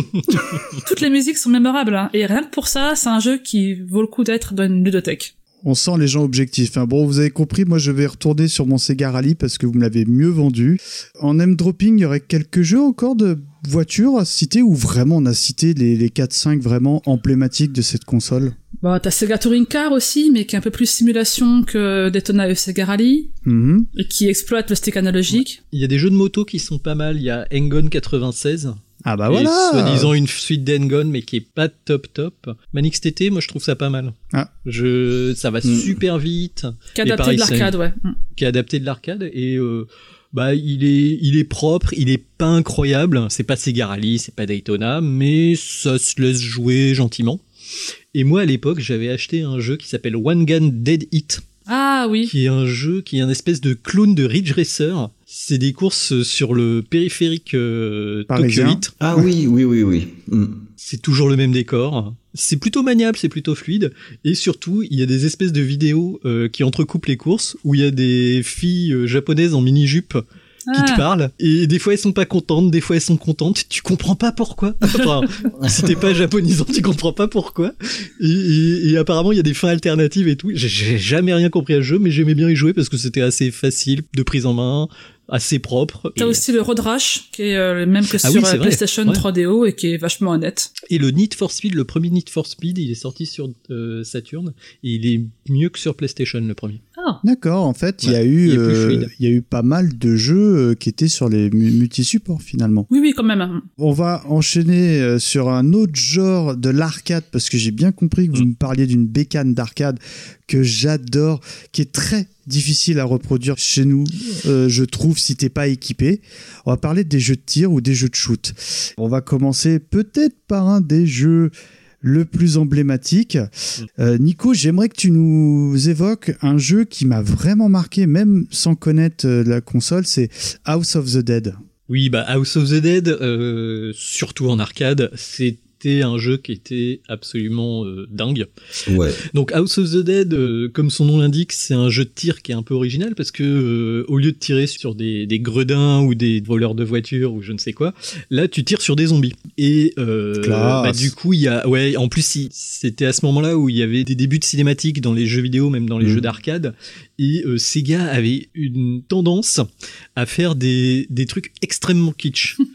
Mais je pense que c'était volontaire. En tout cas, on va dire ça. Pour moi, en tout cas, je le prenais vraiment au second degré. et C'était extrêmement kitsch. Ça passait en noir et blanc, t'avais du grain pour faire comme si c'était un vieux film et tout ça. Et du coup, tu vas jouer deux agents spéciaux qui vont rentrer au manoir Curien pour euh, buter du zombie. En sachant que moi, c'est un jeu qui à l'époque me plaisait beaucoup parce que je jouais en parallèle beaucoup à Resident Evil. Bah oui, Resident oui, oui. Evil, faut compter tes balles, faut faire super gaffe. House of the Dead, faut, Tu t'en euh, fous. faut, faut y aller comme un gros bourrin, quoi. En sachant que en arcade, c'est vraiment un excellent jeu. euh, tu tires dans la tête du zombie, elle se défonce un petit peu, mais euh, faut lui tirer plusieurs fois dans la tête pour qu'elle explose. Euh, des mecs avec des haches, il faut leur tirer dans les bras d'abord pour plus qu'ils puissent te taper. Enfin, c'est un jeu qui est assez euh, techniquement euh, assez ambitieux. Par contre, la version Saturn, euh, malheureusement, elle a été refilée à un studio euh, Mm. néo-zélandais ou australien, je ne sais plus.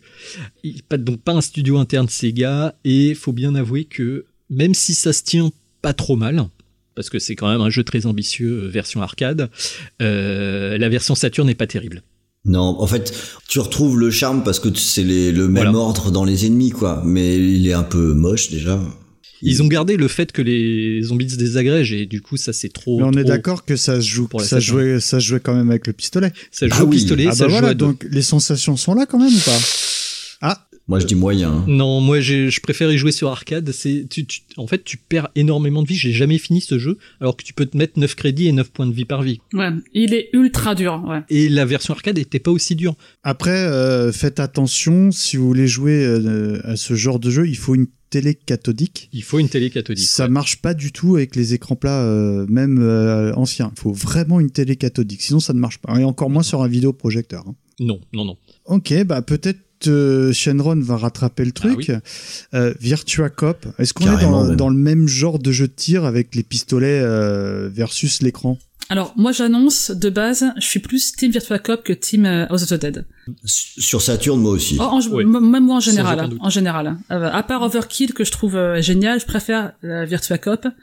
Alors Virtua Cop, euh, donc Virtua Cop 1 et 2 sont sortis sur Saturn. euh, Ils se jouent également au gun et là pour le coup c'est du jeu de gun classique. On incarne euh, une équipe de policiers, et on va tirer sur des malfrats euh, qui veulent, pff, on sait pas, c'est un scénario à la con, euh, lancer une fusée ou un truc comme ça. euh, Enfin ouais. on s'en fout. Et ce qui est intéressant dans Virtua Cop, euh, il y a plein de choses qui sont intéressantes, mais une d'entre elles c'est que en fait il y a un, un marqueur hein, sur les ennemis et dont, dont la couleur et la forme changent selon euh, s'ils vont te tirer dessus euh, bientôt ou pas. Quand c'est vert, ils vont t'as le temps, jaune, faut te dépêcher, et rouge, ben ils tirent dessus. Donc ça te permet, vu que les ennemis apparaissent en fait, c'est pas euh, un société où t'as euh, 50, enfin 50, 20 zombies à l'écran à la fois, il faut bourrer. Là, ils apparaissent par deux, trois, par des petites séquences, et du Mhm. coup, il faut vraiment euh, anticiper leur euh, leur apparition et bien calculer euh, tes balles pour leur tirer dessus euh, sans sans te faire toucher. Et ce qui est vachement intéressant, je trouve, c'est que ça se rapproche un peu d'un jeu de rythme, Mhm. parce qu'il faut Oui. que tu retiennes les séquences d'apparition des ennemis, euh, que tu tires quand il faut, que tu recharges quand il faut, et ça crée vraiment un, un flow du, du jeu qui est vraiment super prenant. Et c'est vraiment le genre de jeu que tu peux euh, faire en un seul crédit. Quand tu connais bien le jeu, Mhm. faut, faut être un peu skillé, mais tu fais en un seul crédit. Et puis quand tu es un peu à l'aise, tu te fais le- un petit défi de ne toucher les ennemis ils rentrent dans leurs mains. Parce que tu peux juste tirer sur leur Oui. pistolet Ouais. pour les désarmer Le sans les tuer. shot. Le justice shot. hein. Ou tu peux faire le gros bourrin et faire le three point shot et tirer trois fois euh, sur eux avant qu'ils avant qu'ils Mm. touchent terre. Voilà, donc t'as l'approche euh, good cop, bad cop. Shenron, je sais pas si tu faisais ça des fois, mais moi j'y jouais beaucoup avec mon frère à Virtua Cop 1 et 2, on y, on l'a- on y a joué, mais tellement. Mhm. Ou dans le genre de défi qu'on faisait, on se faisait des parties où on tenait le flingue comme dans euh, Usual Suspect de côté. Ah, putain. Ou le crâneur. Ou alors le, le pire de tout ce qu'on faisait, mais qui était très fatigant, c'est qu'on avait le droit de tirer que quand on dégainait, comme dans un duel. Donc fallait Ah. rabattre le Ah, flingue à chaque chaud, fois, ça. le Ah, remonter à chaque fois. Ah, mais c'est du sport. Hein. Bah oui, c'est du sport en même temps, mais quand tu connais le jeu tellement par cœur, au bout d'un moment, tu sais, tu rajoutes de, un petit peu de... Ah, un petit peu d'un Petit petit peu peu de piment. Ouais, ouais, ouais. Mais moi, je, suis- je suis- je suis déçu. Vous avez pas essayé de jouer avec deux guns, tout Bah si, simplement? évidemment. Ah, si, bien sûr. Et c'est tendu ou pas Ben, je pense que mus- difficile. musculairement c'est tendu, je pense. euh, déjà parce que le gun pesait son poids. Hein. Moi je tenais le pour gun. maîtriser euh, les recharges aussi, c'est Moi pas je facile à portais mon coude euh, c'est pas avec ma main parce que c'était trop difficile de tenir le gun tout le temps sinon. Et même pour recharger parce qu'il faut quand même tirer en dehors de l'écran pour recharger. Ça fait un effort en plus. Ça devait être assez physique hein, de faire ça. Ouais, le reload, quand t'as avec deux, deux guns, t'as du mal à savoir lequel c'est, c'est pas facile. Ouais, hein. Le ouais. reload, c'est quoi? C'est tu tires vers le bas, non? Un truc comme ça, non? Voilà, tu tires en dehors de l'écran tout bêtement. Et t'avais des bonus cachés tout ça. Et franchement c'est un jeu qui est très très satisfaisant Il est encore quand, jouable quand tu maîtrises. Ah ouais. Complètement. Ouais. Oui. Mais à l'aise. Mais Oui, n'importe oui. quel jeu de gun, c'est encore hyper jouable. Entendons-nous bien, moi je suis, euh, moi je valide à mort. Mais, alors, mais celui-là, je dirais en particulier, enfin, moi je, je les adore, ces deux jeux-là. Je les trouve hyper équilibrés dans les scènes, dans la progression. Il est extrêmement précis. C'est pas plus. trop Oui. long, ouais, très très précis, ouais. Bah, le Justice Shot, euh, tu les sors quand tu veux au d'un moment. Mm. C'est vraiment, euh, J'ai pas bien compris, c'est quoi le justice shot? Tu tires dans l'arme des malfaiteurs. Tu les tues pas en tu, fait. les, tu les désarmes seulement. Et ça, ça fait quoi? Ça fait des bonus de points, bonus de j'imagine? Ouais, c'est un bonus de points, ouais. Donc c'est, euh, voilà, c'est un vrai jeu, t'incarnes vraiment un policier. Bah, un policier d'élite, mais, euh, Oui, à la, à la fin, vous avez l'air de dire, bon, vous le connaissiez bien, donc à la limite, on est dans un jeu à, à scoring finalement. Ah oui, tout à fait. Oui, c'est du pur scoring. euh, C'est d'avoir Bah, le, puis, puis même de fun, je trouve. Tu, t'as- c'est vraiment le jeu que tu relances parce que de toute façon, tu t'amuses, quoi. Et puis il est court. Enfin, je sais pas, ce que le jeu, il dure quoi, trois, d'une demi-heure? hein Oui, mais Enfin, c'est le- peut-être, hein, c'est- une demi-heure, c'est hein. On est sur un jeu calibre arcade, on est Oui, bien et donc c'est parfait. Ah, tout à fait. C'est parfait. Et, et ça fait partie des jeux techniquement euh, qui ressemblent beaucoup à l'arcade quoi. On Clairement. parlait de Sega Rally tout à l'heure. C'est vrai que Virtua Cop, Oui. il, y a, il, il est bon un beaucoup en arcade évidemment, mais il est très proche de l'arcade et euh, il n'y a pas de problème. Ouais. Le portage est Ah, c'est respectueux. pas House of the Dead non. C'est une 3D Ok. simple, donc il y a pas de, il en demande pas trop à la console, et c'est fluide, euh, donc euh, c'est vraiment un super portage. Et celui-là, pour la petite histoire, euh, je l'ai pas eu tout de suite parce que ça coûte cher les guns. Bah fallait acheter les guns. Ouais. Je l'ai eu pratiquement sur la fin de vie de Saturn dans un magasin qui bazardait des trucs. J'ai Virtua Cop 1 plus 2 plus 2 flingues pour 400 francs. Oh, génial Là, je... oh c'est dans mes cordes. Oh putain, j'achète. Cherche pas, je prends. Meilleur investissement. Ah mais, mais et on l'a poncé et y compris euh, pour l'anecdote avec euh, ma mère qui jouait à Virtua Cop et on se, on se tapait des barres parce qu'elle quand elle jouait à Virtua Cop elle prenait le flingue et elle se mettait à peu près à 20 cm de l'écran. ça sert à rien en fait. Mais, ça. non, mais bien sûr, c'est rien. Mais c'était à mourir de rire. C'était les, les parties avec mon frère. Mais qu'est-ce qu'on s'est amusé avec ça? J'ai non maman là on voit plus. Faut que tu te recules. Je te jure. On a- on- Alors moi j'ai un point anecdote avec les parents. Mes parents ils jouaient à Puzzle Bubble sur la Saturn et ils invitaient Mm. leurs potes pour jouer. Ils disaient mais tu, tu nous mets le jeu avec les bulles là et je me parais et ils jouaient entre eux en buvant des bières. Voilà. Ah, Donc euh, version super. Puzzle Bubble Saturn, c'est celle que j'ai le plus joué. Ouais. Donc la Saturn de- c'est la console pour les parents. Donc Virtua Cop chaudement recommandé par la team du jour. Carrément. Alors là, vous allez parler d'un jeu qui, qui- alors moi, ça me parle le nom. Je crois que c'est un jeu qui est très estimé auprès de la communauté euh, Évidemment. Saturn, Panzer Dragoon. Eh, Ron, Panzer Dragoon. Pourquoi ce jeu me parle alors que je connais pas la bécane? Eh ben parce que quand un jeu a une identité aussi forte, Mhm. euh, ça marque. Voilà, c'est aussi simple que ça finalement. Et t'as le Panzer Dragoon qui est sorti le premier au début de la machine en 95 et le Zwei est sorti en 96. Euh, Parce que pour se la péter, on le dit en allemand. On dit pas Panzer c'est Dragoon 2. Panzer Dragoon. Fire Et, et c'est euh, c'est un jeu qui a, qui a- qui a- c'est un jeu qui a énormément marqué. On va faire toute la fin de le podcast Tout le comme ça. podcast avec l'accent. Ça va être chaud. Ah, c'est un jeu qui a un visuel déjà qui fait beaucoup penser à du Moebius. Ah bah oui, oui. Euh, Il a fait l'intro, euh, le, la jaquette. Japonaise, ouais. Et, et le, le- tout le jeu est nimbé là-dedans. Et pour te le résumer, hein, c'est un jeu de où on est à d'autres dragons. Euh, on va buter d'autres dra- d'autres dragons dans une espèce de semi-rail shooter. Avec un système à 360 degrés qui permet de tirer euh, devant, sur les côtés, euh, derrière, et avec un système de tir assez classique de lock, Mhm. euh, quand on passe sur les ennemis et qu'on largue des superbes gerbes de tir, qu'est-ce que c'est spectaculaire, Ah là là. putain. et ce jeu, en fait, pourquoi est-ce qu'il est coté? Parce que quand on joue à Panzer Dragoon, euh, on rêve. La musique, elle est dingo. Je te remercie de la mettre en fond pendant que je parle. Mhm. C'est fait, j'ai appuyé sur le record. Voilà, elle est complètement folle. T'es dans un autre monde. Ça fait partie de ces jeux et ils sont finalement pas si nombreux que ça.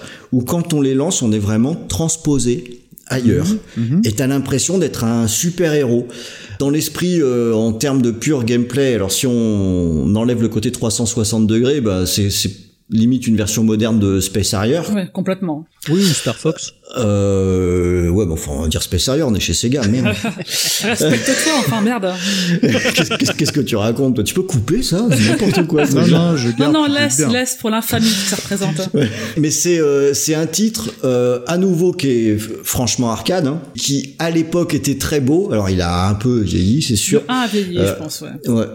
Et euh, mais qui surtout pour moi ça fait c'est vraiment du 100% Sega dans le sens qu'on est un jeu qui est basé sur euh, un vrai rythme de gameplay avec le la façon dont arrivent les ennemis, le côté de harcèlement qu'on a, de devoir surveiller tous les côtés en même temps, de jamais relâcher la pression, d'être hyper attentif tout en kiffant et en ayant l'impression d'avoir les, les cheveux qui volent au vent sur le dos de dragon. Merde, voler sur un dos de dragon, c'est la classe quoi. Ah ouais, c'est l'histoire sans fin, euh, le jeu vidéo un peu, non? Ouais, ouais, ouais, ça va mourir, ça.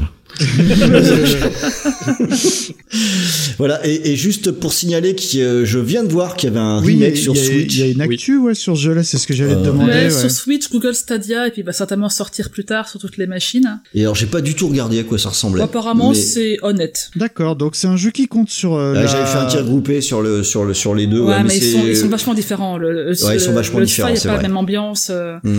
euh, les mêmes des musiques qui sont plutôt symphoniques dans le dans le premier et plutôt un peu tribal. hein. Dans le Oui. 2, euh, avec dans le 2, t'as l'évolution du dragon en plus, il y a différents chemins. Dans le 2, tu l'as sur Saturn ou pas? Pardonnez-moi. Ouais, sur Saturn, ouais, tout à fait. L'année suivante. ouais. D'accord. de- Je trouve que le 2, il est incroyable. Il y a des moments, de, des moments de mise en scène. T'as une scène un peu façon attaque de l'étoile noire dans le dernier stage. Le combat contre le dernier boss, il est incroyable. Pour moi, c'est moi, c'était mon top 5 Saturn euh, facile. Ouais, bon, on va se retrouver, je crois, sur un certain nombre de choses. mais, euh, mais en tout cas, sur celui-là, il y a aussi un conseil qu'on peut donner si on n'a pas de Saturn, on n'a pas accès à ces jeux ou quoi que ce soit. Il y a YouTube qui fait des merveilles pour écouter les musiques à- au bas mot. Parce que le- les OST des Panzer Dragoon, euh, moi j'aime beaucoup les deux OST. Hein, euh, et le, le thème principal, la Fly, il est, je, je le trouve génial. Euh, ça, ça s'écoute vraiment avec beaucoup, beaucoup de plaisir. C'est de la très, très bonne cam.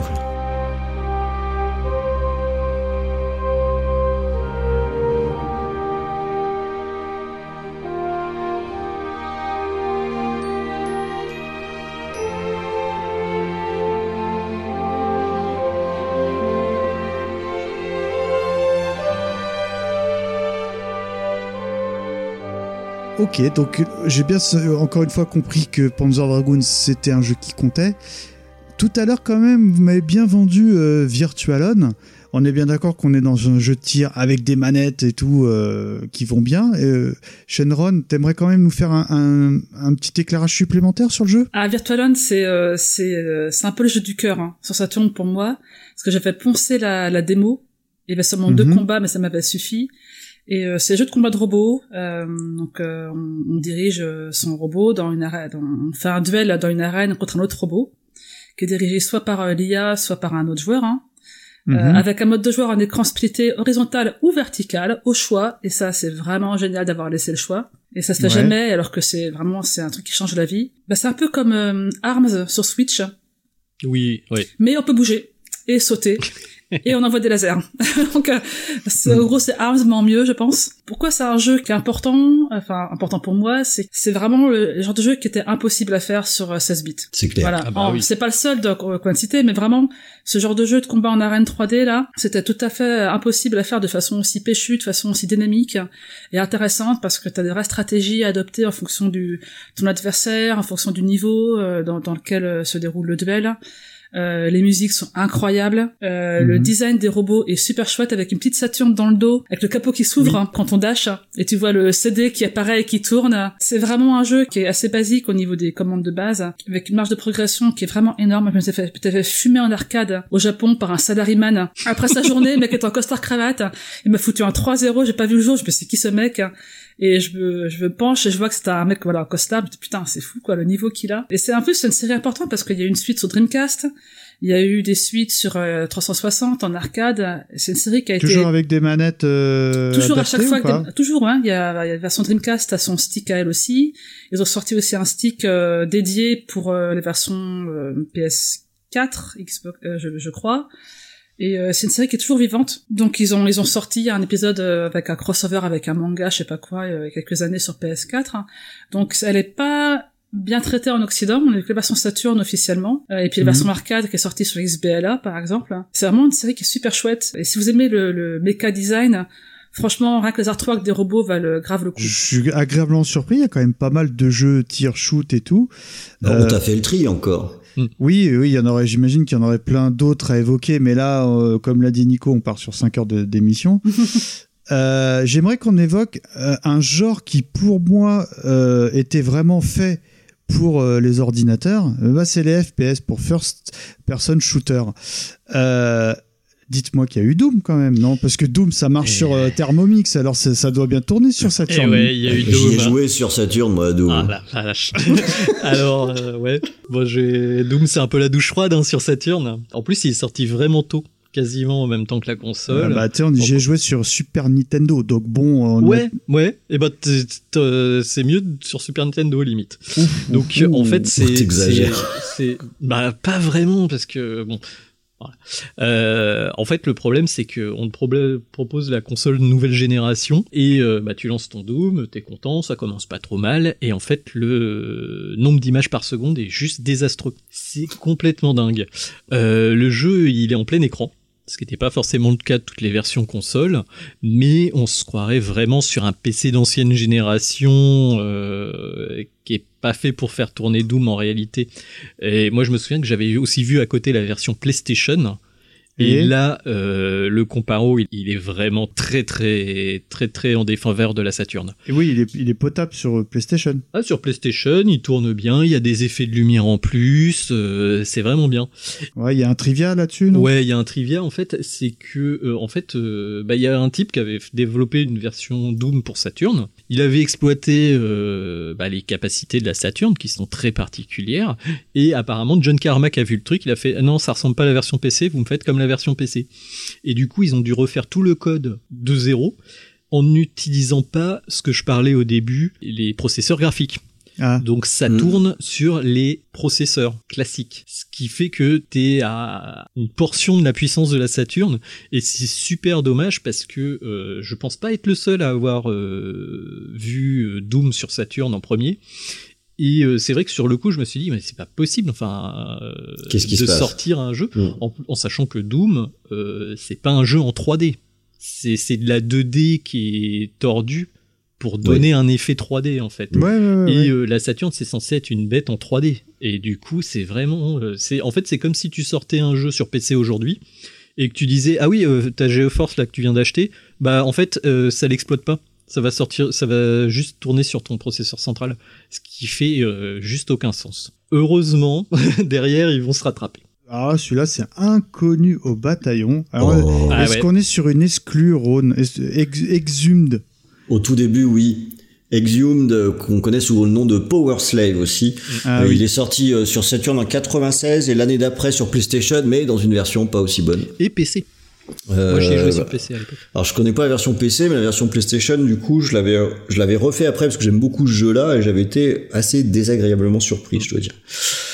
Euh, Le, euh, bah là, on est sur un FPS qui est euh, bon de- d'exploration, je dirais. Ça se passe dans les pyramides en Égypte. Et c'est un jeu qui, qui se démarque beaucoup par son ambiance euh, bah, qui est très euh, dépaysante et qui est très réussie.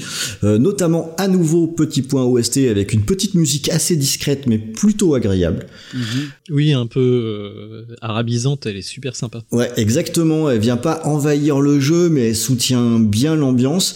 Et euh, c'est un jeu qui m'avait pas mal impressionné quand, quand je l'avais lancé, parce que justement, je suis assez d'accord avec toi. Le FPS, on va rattacher ça plutôt au monde du, du PC. Et la Exhumed, surprise, on se retrouve avec un jeu qui est fluide, qui est pas vilain, qui a un moteur euh, franchement efficace, qui c'est le même qui sera utilisé pour euh, Duke Nukem et Quake sur euh, Saturn également. Et euh, bah, ça donne un résultat qui est stable aussi en framerate et surprise qui est jouable quoi. Le avec une, une manette de console. Euh, je me suis pris au jeu alors que je jouais au FPS déjà sur PC à ce moment-là. Et ça fonctionne. Et ça fonctionne, et ça fonctionne, et euh, le, il a, en plus ce titre, je trouve qu'il est intéressant parce qu'il a la particularité d'avoir sa propre originalité avec l'univers qui est choisi. Euh, ça reste contemporain, hein, il y a des flingues, etc. Mais le, le côté de nous faire baigner dans la culture égyptienne, euh, ça lui donne un caractère qui le place à un autre niveau que ces multiples jeux qui sont plutôt euh, futuristes, euh, etc. Euh, ce qui fait que l'air de rien, bah, c'est un jeu qui m'a pas mal marqué et dont je me souviens, euh, enfin avec euh, avec plaisir. Et quand on regarde un petit peu ce qui ce qui s'en dit, on voit que je suis pas le seul dans ce cas-là. Bah, ce qui est surtout très intéressant sur ce jeu-là, c'est qu'il a une structure non linéaire, euh, Oui. contrairement à un Doom, où t'as fait. niveau 1, niveau Ouais. 2, niveau 3. En fait, là, ils ont fait la même structure qu'un jeu qui viendra beaucoup plus tard sur GameCube, qui est Metroid, les versions FPS de Metroid. Et en gros, il y a un hub central, et on va euh, se balader dans différentes zones, mais on va toujours, enfin, on va retourner vers ce hub central pour ouvrir des nouvelles... euh, Voilà, c'est plus, c'est quasiment un monde ouvert, en fait. C'est ça qui est vraiment super sympa sur euh, Exhume et qui se faisait pas à l'époque en fait. Il y avait Mm. pas de jeu euh, qui proposait cette structure là. Et il était beau comme jeu, non? Ah, il est super beau. Ah oui, euh, techniquement c'est solide. Hein. Je l'ai, hein, j'y ai rejoué et c'est euh, ça tourne en 30 images constantes. Il y a des effets de lumière, des effets de transparence. euh, C'est un jeu qui pour l'époque. Alors par contre, c'est des sprites en 2D hein, les ennemis. Mm. C'est pas des c'est pas comme Quake où c'est des gros enfin c'est pas des personnages modélisés. C'est très proche de Duke Nukem 3D et tous ces jeux qui utilisaient le même moteur sur PC. Faut remettre dans le contexte quand même. le- les décors sont pas ultra chargés non plus. Hein. Non Euh, non, bah bon. c'est un jeu euh, Mais- première génération. Mais euh, mais sur euh, au moment où c'est sorti, c'était un jeu qui était euh, qui était plutôt joli. ouais.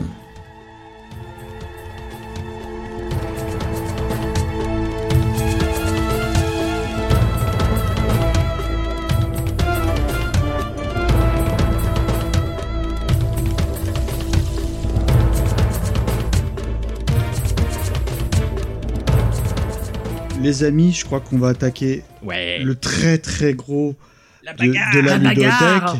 La bagarre, la baston, la tatane. Dites-moi qu'il y a eu un jeu à la Street Fighter The Movie. J'aimerais bien qu'on me dise oui. Et si vous me dites que vous aimez bien ce jeu-là, je veux bien vous qu'on fasse un peu plus long. Qui-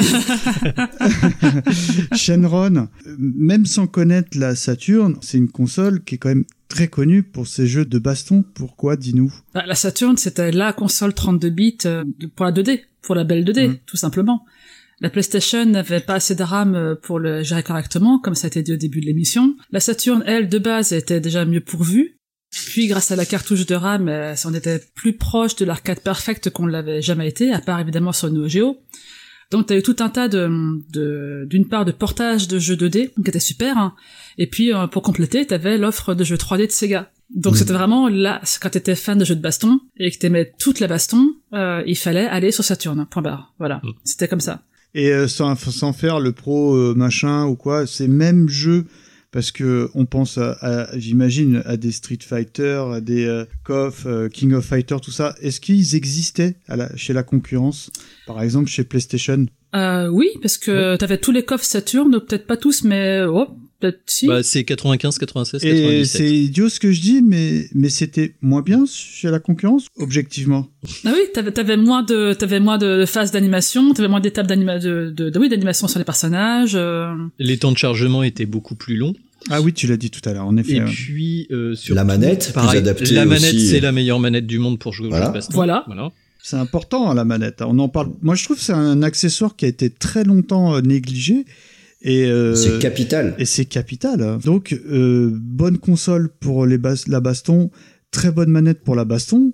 Il y a des titres à citer alors, euh, Shenron. Bah, t'as tous les titres Capcom, donc euh, Street Fighter Alpha 1, 2 et 3, je crois, Oui, en toute fin de 3 vie de la ouais. console. Euh, t'as eu euh, évidemment X-Men, hein, qui je pense est le jeu de baston C'est 2D celui-là, ouais. qui a éclaté Ouais. tout le monde au sol. Alors, et- alors c'est X-Men versus Capcom, c'est ça? X-Men, X-Men tout court, X-Men euh, Children of the Atom, hein, qui est un jeu Ouais, ouais. purement X-Men avec des sprites énormes et avec, je pense que ce qui a marqué tout le monde à l'époque, c'est le laser beam de Cyclops, Optic Blast. l'optic blast Ouais. qui prend toute la hauteur de l'écran. Oh, C'était dingo. dingo. Ah, Je pense que ça a vendu des jeux par paquet de par paquet de 12 quoi. On est sur un jeu de baston euh, face euh, contre face en fait, non un jeu de Euh, baston 2D ver- euh, C'est classique versus euh, versus à la Street Fighter enfin euh, mais euh, vraiment t'as as, l'impression de voir le dessin animé de l'époque. En plus beau parce qu'il était quand même assez chum le dessin animé. C'était euh, le c'était un super cara design euh, c'était techniquement incroyable avec les, les décors évolutifs puisqu'on pouvait traverser Oui. le sol sur certains etc c'était Donc j'ose imaginer que c'est un jeu qui est ultra jouable encore aujourd'hui parce que le genre 2D c'est un, un genre qui vieillit bien. Donc euh, aujourd'hui c'est encore un jeu qui tourne, notamment dans des conventions ou Non. des. euh, Celui-là pas non, trop, non parce que genre, il est un peu pété, je pense. Euh, au niveau de l'équilibrage des persos, je pense que bah, Magneto était tout pété. C'est One Punch Man, euh, Magneto. c'est un des boss, euh, faut vraiment tricher pour le battre en fait. Ouais. Faut connaître la stratégie, sinon tu peux pas le battre. Il a des phases de 10 secondes d'invincibilité où il te balance toutes les attaques qu'il veut. Enfin bon, il y a eu 5 jeux de cette série-là. Ouais. En fait, il y, a, il y a eu énormément de jeux euh, qui utilisent tous le même moteur, hein. donc le moteur de Vampire ou Darkstalkers en français. Ce qui est assez dingue, c'est, on va dire, euh, la le, le premier X-Men Children of the Atom, il était bien, mais il était pas arcade perfect. Et en fait, au fur et à mesure du temps, vu qu'ils ont sorti les petites cartouches euh, qui augmentaient la, la mémoire de la machine, Ah. en fait, les, les jeux sont devenus arcade perfect. Alors qu'ils étaient beaucoup plus des, enfin, un, un X-Men versus Street Fighter par exemple, qui est le dernier qui est sorti euh, de cette série-là, enfin l'avant-dernier. T'avais quatre personnages en même temps qui sans chargement et tout. C'était vraiment assez fou Oui, de voir euh, que ça. euh, bah, le jeu que tu voyais en arcade, bah trois mois après, il était sorti sur Saturn. C'était le même. Mais il fallait la, il fallait la, la cartouche. Et la que cartouche vous était vendue en euh, bundle avec les jeux. Pour finir, avec les jeux SNK, parce qu'il y a beaucoup de jeux SNK qui ont été euh, Ouais. balancés sur Saturn. Alors je sais que je vais pas me faire des copains chez les fans de Neo Geo, mais si tu veux jouer aux meilleures versions de tous ces jeux-là, c'est sur Saturn Et pas sur Neo Geo. Et pas sur Neo Geo. Oh. Ouais ouais, je vais je vais pas me faire des potes. Shenron, tu confirmes ou pas là Alors moi je saurais pas comparer, je suis pas assez pointu, mais c'est vrai que j'ai passé vraiment des super moments sur euh, Real Bout et Ah ouais. euh, ou Sam Show, ou Fantastique. Sam Show 4 par exemple. Oh là là, et pourquoi, euh, Ouais. pourquoi Nico T'as cité mes deux jeux de baston préférés Voilà. sur Saturn. Euh, bah, en fait, pourquoi? Parce que visuellement, euh, ils sont pareils. Ouais. Peut-être que des surspécialistes vont me dire ah oui mais non parce que euh, il y a tel frame d'animation qui est pas pareil. Les temps de chargement sont quasi instantanés grâce à la carte mémoire, bah, à la c'est carte pareil sur Neo Geo, 3 mégas. non Alors c'est pareil, sauf que sur Neo Geo, t'es sur de la chiptunes, alors que sur Saturn, t'as les versions Neo Geo CD des musiques. Ah. Par exemple King of Fighter où t'as carrément le Dies Irae de euh, Mozart, c'est la musique du jeu. Ah. Et ça en chiptunes, c'est plutôt pas mal sur Neo Geo, mais c'est pas euh, c'est pas euh, une musique orchestrale. Alors, pour résumer, mettons, je parle de ton jeu. Euh, la, la version étalon, c'est la version Neo Geo, Tout à fait. qui a été améliorée, on va dire, de par le support CD sur Neo Geo CD, mais avec les Des carences temps de la, chargement voilà, euh, un dingue. qui ont été complètement corrigés sur Saturn, Sur Saturn. de par euh, la, la rapidité des chargements. Voilà. Ok, j'entends. Donc on a un peu le meilleur des deux mondes. Alors elles auraient pu être encore plus parfaites avec zéro temps de chargement et tout, mais moi je préfère jouer à la version Saturn de Real Bout par exemple, ou de King of Fighter 96, ou de Samurai Shodown. T'es au courant qu'on va pas se faire des copains, là Ouais, mais enfin, bah, ils viennent, ils viennent chez moi, ils viennent me prendre un round et on en reparle. Après, il y a des exceptions, c'est Fatal Fury 3 qui a des temps de chargement euh, extrêmement longs, mais il n'y a Fatal pas de Fury cartouche. 3 n'utilise pas la cartouche. Et de toute façon, Fatal Fury 3 par rapport à Real Bout, il sert à rien, quoi. Je suis assez d'accord. Voilà. C'est le meilleur Real Bout.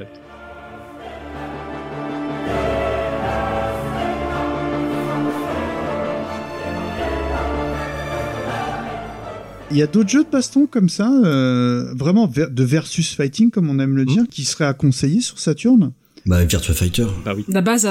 Les jeux Sega de baston, enfin, ils sont tous très, très, très, très, très, Il y a, il y a à boire et à manger. Virtua Fighter, c'est la base. Euh, Le 2 notamment, parce qu'il est incroyable, il a pas vieilli. Hein, le ça, 2. il est Le 2 a incroyable. pas Est-ce vieilli. qu'on hein. est sur du jeu en 2D encore là? Non, c'est de la 3D. c'est la Non, 3D. c'est la Sega, 3D. ils, ils ont fait un jeu de baston en 2D. D'accord. Et euh, quelqu'un veut le décrire rapidement? Qu'est-ce qu'il a de plus par rapport à un Street Fighter que tout le monde connaît? Tu parles Pas de... du tout le même gameplay. Oui, le gameplay a rien à voir. Enfin, les jeux, les jeux Sega en 3D, les jeux de baston Sega en 3D, ils reposent sur un système, euh, c'est le PKG, donc avec un bouton pour les points, un pour les kicks et un pour la garde. Ouais. Et tu fais des combinaisons de tout ça avec les directions, avec euh, des combinaisons de boutons entre eux. Euh, c'est- après, c'est des jeux 3D avec un gameplay qui est quand même plutôt 2D. On peut pas se déplacer partout comme dans Soul Calibur, par exemple. On peut juste rouler sur le côté quand on est au sol. Euh, mais malgré tout, c'est un- une approche qui est plus réaliste. Hein. Virtua Fighter, c'est vraiment un jeu qui a été fait, en se documentant beaucoup. Hein. Suzuki, il a rencontré des vrais maîtres en arts martiaux. Il a étudié les mouvements pour qu'on retrouve des, des vrais styles d'arts martiaux. Et ces sensations sont vraiment différentes, quoi. C'est pas le même jeu du tout. Les jeux de baston 3D de Sega sont des jeux qui reposent souvent sur l'intelligence de joueurs hein, et, et pas tant que ça sur euh, la technique ou l'apprentissage de, de, de combos euh, comme dans les Tekken pour par ça que je suis exemple. pas fort. C'est toi qui l'as dit. Et euh, Ah. question bête, mais euh, le, le genre 2D, on l'a dit, ça- c'est un genre qui vieillira jamais selon moi. Quid de ce Virtua Fighter aujourd'hui euh, Techniquement, c'est un peu compliqué ou pas? Non, Virtua Fighter 2 franchement a pas vieilli. Déjà il était en haute résolution pour l'époque. Donc il est la résolution est plus importante que pour les jeux Saturn euh, classiques. Ouais. Alors j'ai pas le chiffre en tête, mais c'est bien plus fin, Ouais, ouais, ouais. euh, bien plus propre euh, que Et ça se voit à VF1. l'écran. Ça se voit, Ouais, ça se voit à l'écran. propre, la 3D C'est très très propre. Et je trouve qu'il a mieux vieilli que VF3 par exemple sur Dreamcast, Tout à fait d'accord. qui fait un peu un peu bancal en même en termes de cara design. C'est pas c'est pas tip top. Euh, après, t'as des jeux comme Fighting Vipers qui ont beaucoup moins bien vieilli, mais qui étaient aussi moins bons au départ. hein, qui Mais sont... il est tellement fun, moi, Ouais, c'est c'est plus bourrin, c'est un peu le Tekken de Sega, quoi. Ouais, c'est euh, ça, c'est vraiment la c'est un réponse jeu de qui de euh, Sega à Tekken. euh, et le look des personnages est juste C'est fantastique. n'importe quoi, c'est tellement années Parce que 90. Ouais, c'est c'est c'est totalement années 90. C'est des Bah, types c'est au hasard. qui ont des tronches euh, majoritairement de chant de guitaristes, bassistes de glam rock. Oui, les, fans de Lucie, l'amour et rock'n'roll sont aux anges. Sauf qu'en plus, ils ont rajouté une couche. Les mecs ont des armures, un peu comme des chevaliers du zodiaque. Sauf vrai. qu'ils peuvent la péter pour euh, dégager leur puissance. Sauf que c'est des armures, mais c'est des armures, euh, c'est des- c'est comme des protections de skateboard. C'était très à la mode ça à l'époque, Ouais, je vois, dans les ouais, années ouais. 90. Et tu combats dans une cage et tout, ça, c'est tous les clichés euh, Oui. possibles et imaginables. euh. Extrêmement kitsch. Et Moi, tu me l'as vendu le jeu. hein. Il y a un personnage secret dans Fighting Vipers parce que le jeu est complètement euh, sponsorisé par Pepsi. Ah, Il y a des logos Man. Pepsi partout et t'as Pepsi Man dans le jeu à débloquer. Seulement dans la version japonaise. C'est Perrier-Man dans la version. Exactement. C'est très chic, il a un petit béret, une baguette. et surtout, en fait, on parlait de Segata Senshiro euh, juste avant. Les pubs de Pepsi Man, faut les regarder. Mm. C'est tellement drôle. Il y a un jeu Pepsi Man. Il y a un jeu, mais il est seulement sur PlayStation. Voilà. Et donc Voilà. après, si tu veux le meilleur des deux mondes, tu prends euh, Fight- Fighter Megamix, Ouais, il est trop drôle ce qui, jeu. qui a plein de persos, des, dont, dont des persos tout à fait débiles. Hein. Pareil, on est en- dans un jeu 3D. Hein. 3D, Non pareil. Il y a les personnages SD aussi euh, T'as dans... t'as des personnages SD de Virtua Fighter Kids hein, euh, Mm. dedans. Tu peux jouer la Hornet, tu peux jouer. Euh, T'as vu le- ouais, la voiture de Daytona Tu peux jouer Janet, hein, la- l'héroïne de Virtua Cop 2, qui a un flingue évidemment. Ah, mais c'était les jeux de Battle. euh, C'est euh, c'est une espèce de ouais, c'est un peu le Smash Bros. euh, Oui, voilà, c'est ça. Ouais, C'est Bah, ça, ouais. En fait, t'avais deux jouabilités. T'avais la jouabilité Virtua Fighter 2 qui était plus sérieuse et t'as une jouabilité Fighting Vipers où là c'est un peu plus la fête. euh, voilà. Mais c'est du 1 contre 1. C'est du 1 pas comme, ouais, euh, c'est du un Smash contre, Bros. c'est du un contre un, ouais. Et Après, c'est plus tolérant que Virtua Fighter au niveau du gameplay, donc c'est plus accessible. Et Mm. puis évidemment, bah, t'as, t'as le roi de tous, hein, t'as Las Bronx. Là, je- Trop la Bronx? Moi, j'aime bien pour l'ambiance. ouais. L'ambiance c'est cool, quoi. Euh, Ouais. et puis c'est C'est des, quoi? Toujours dans le, c'est c'est dans le un même jeu de genre de jeu baston, alors un jeu de baston 3D toujours hein, par par Sega. Et en fait, c'est C'est la des- c'est réponse du... de Sega à Soulblade. Ouais, Je pense qu'on peut dire. je pense, ouais. Ouais, mais produit par la Canon. Ouais, c'est ça. Ah ouais, en fait, c'est des combats de gang, euh, de, des combats de gang de rue. Donc, t'as le chef de gang euh, japonais qui, qui s'affronte avec euh, coup de nunchaku, de barreau de chaise, euh, de masse. hein. Euh, et les coups font très mal. Tu te prends un coup de masse derrière la nuque, bah, tu perds euh, moitié de ta barre de vie. Normal. C'est presque une simulation. T'as, un gros tra- enfin, sérieux, quoi. C'est presque un documentaire, on peut le dire. tu sais que c'est un documentaire sur la jeunesse tokyoïte désœuvrée qui s'affronte dans des combats alors que la police tourne les yeux, bien sûr. hein. Et euh, non, c'est pas le meilleur jeu de la Saturn, Las Bronx, mais c'est un exemple de jeu de 3, de baston 3D original avec une ambiance qui est vraiment, euh, vraiment bien à lui. En tout cas, qui apportait quelque chose. Enfin, ça apportait quelque chose, c'est ça qui était cool. Ouais, ouais, ouais. Enfin, moi, je suis pas, je suis pas un gros joueur de jeux de baston, très très loin de là, mais euh, sur les jeux Sega, j'aimais bien quand même y poser mes mains. Parce que je trouve qu'il y avait toujours quelque chose à en retirer, euh, que ce soit le côté délire de, de Fighting Viper ou, de, ou le côté plus brutal de Last Bronx. Enfin, il y a toujours un truc à aller choper, quoi. Ouais, des jeux qui ont une personnalité toujours bien à eux et euh, des systèmes de jeu hein, intéressants aussi. Euh, du coup, vous pensez qu'on a fait un joli tour bagarre ou il y a quand même d'autres trucs à Rhône? Ouais, j'avais gardé deux petits trucs, mais je vais aller vite parce que je vois qu'on est très long. Euh, moi, c'est plus le beat'em all, ma. Ah bah voilà, parle-moi des trucs qui me parlent parce que moi je, là- le jeu de versus c'est pas un genre auquel je suis à l'aise donc euh, mais le Bah, beat'em j'aime bien. Je vais y aller avec pour moi un très grand titre et un autre où j'ai deux trois petits trucs rigolos à dire. Euh, Le, le grand titre c'est euh, Guardian Heroes. Ah. Mhm. Jouable qui, est sorti en 96 là c'est un jeu de Treasure qui est un éditeur que j'aime beaucoup hein. ils avaient fait Gunstar Heroes sur Mega Drive qui est un de mes jeux préférés de la Mega Drive et euh, là on a un titre euh, qui est pour moi le, le successeur spirituel de Golden Axe euh, mais avec euh, ah en fait il y a tout dans le jeu. T'as des sprites qui sont énormes. T'as une technique qui est assez forte avec beaucoup de combos à apprendre. Enfin il y a, il y a une marge de progression qui est forte. Et euh, on est sur une action qui se déroule en 2D mais sur trois plans. Un peu comme les King of Fighters d'ailleurs. Euh, ce qui apporte euh, l'air de rien pas mal de stratégie dans, dans, dans les combats. Fatal Fury pardon. J'ai dit que j'étais pas très fort en jeu de baston Oui, c'est pas Et- comme Double Dragon où tu peux te balader. En fait, t'as Non, trois plans. Tu sautes de l'un à l'autre. tu quoi. sautes d'un plan Tu l'autre, sautes de l'un à l'autre. Euh, T'as des personnages, ils ont chacun aussi leur leur coup propre, leur. euh, il faut quand même un peu apprendre à jouer. Il y a un peu de jeu de rôle avec des XP à chaque niveau. Et en plus, c'est un jeu qui a le bon goût d'être finalement assez difficile, ce dont je me souvenais pas trop, mais je l'ai relancé sur le sur Xbox. Et ben j'ai eu un peu de mal. J'étais persuadé Non, que j'allais me le faire les doigts dans le nez, mais non, il est pas facile. Et ce jeu, je- il m'avait beaucoup impressionné euh, graphiquement euh, à cause de la taille des, des sprites, mais aussi parce qu'il y a énormément de choses à l'écran. Mhm. Ça tape dans tous les sens. T'as des explosions, t'as des tas de trucs, de scores de combos, de machin qui s'affichent dans tout, dans tous les coins.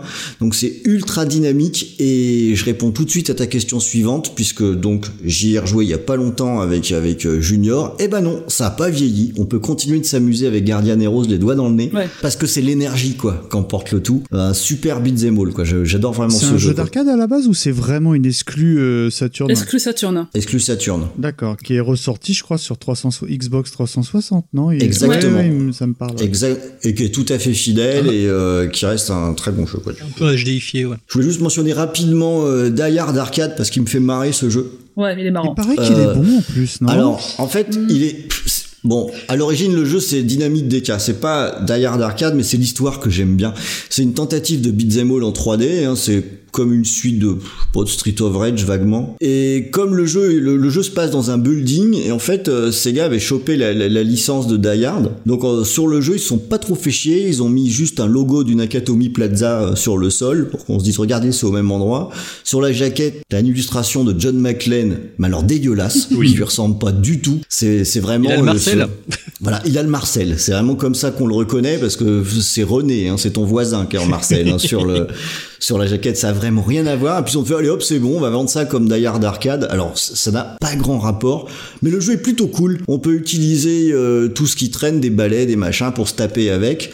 Euh, il est assez dynamique. L'OST est plutôt cool aussi. Elle fonctionne bien, donc euh, c'est un petit jeu sympatoche. Hein. C'est pas un grand jeu, mais c'est un petit jeu sympatoche et une belle escroquerie euh, pour vendre une, une licence qui n'en était pas vraiment une en fait à la base quoi. Mais l'air de rien, pour une fois, ça fait un jeu à licence qui est pas mauvais.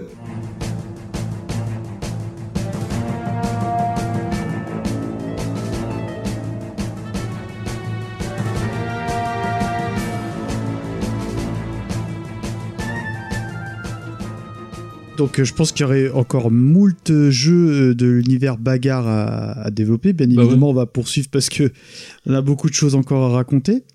Nico, tu n'en seras que plus frustré.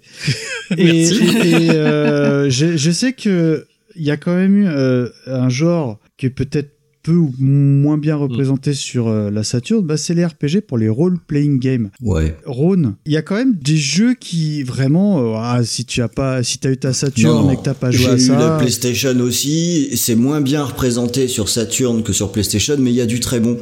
Euh, après, en Europe, tout n'était pas traduit. Notamment, j'ai une grosse frus- frustration sur les Sakura Taisen. En plus, c'est des, des, des, des, des styles que j'aime bien, quoi. On va en mentionner quelques-uns. Promis, je vais essayer d'aller relativement vite. On a parlé de Panzer Dragoon tout à l'heure. Il y a eu un jeu de rôle, Panzer Dragoon Saga. ouais, dans le même univers. Ouais, et qui est un jeu assez exceptionnel. C'est sorti en toute fin de vie de la Saturn en 98 et il y avait 4 CD dans, dans le boîtier. Donc euh, moi je l'ai eu. Euh, il y en avait eu- pas eu beaucoup de distribués, donc j'étais content de l'avoir. ouais, nous, je- ça, ouais. j'en ai j'en ai peut-être déjà parlé parce que c'est un jeu que j'aime vraiment beaucoup, mais qui est, qui est hyper ambitieux. Parce que le, il y a énormément de contenu dedans, il y a des phases de dialogue, de l'exploration à d'autres dragons, c'est quand même pas rien quoi dans un jeu, euh, un jeu de rôle à cette époque. Et euh, sinon des phases de combat euh, plus classiques hein, avec euh, du tour par tour, et puis plein de cinématiques quoi. Donc on rentrait vraiment dans un univers qu'on avait déjà euh, défloré avec le, le- les, jeux d'arcade. Euh, et c'est un, un vrai voyage et une OST à nouveau magnifique, un grand jeu qui aurait mérité une plus grande audience.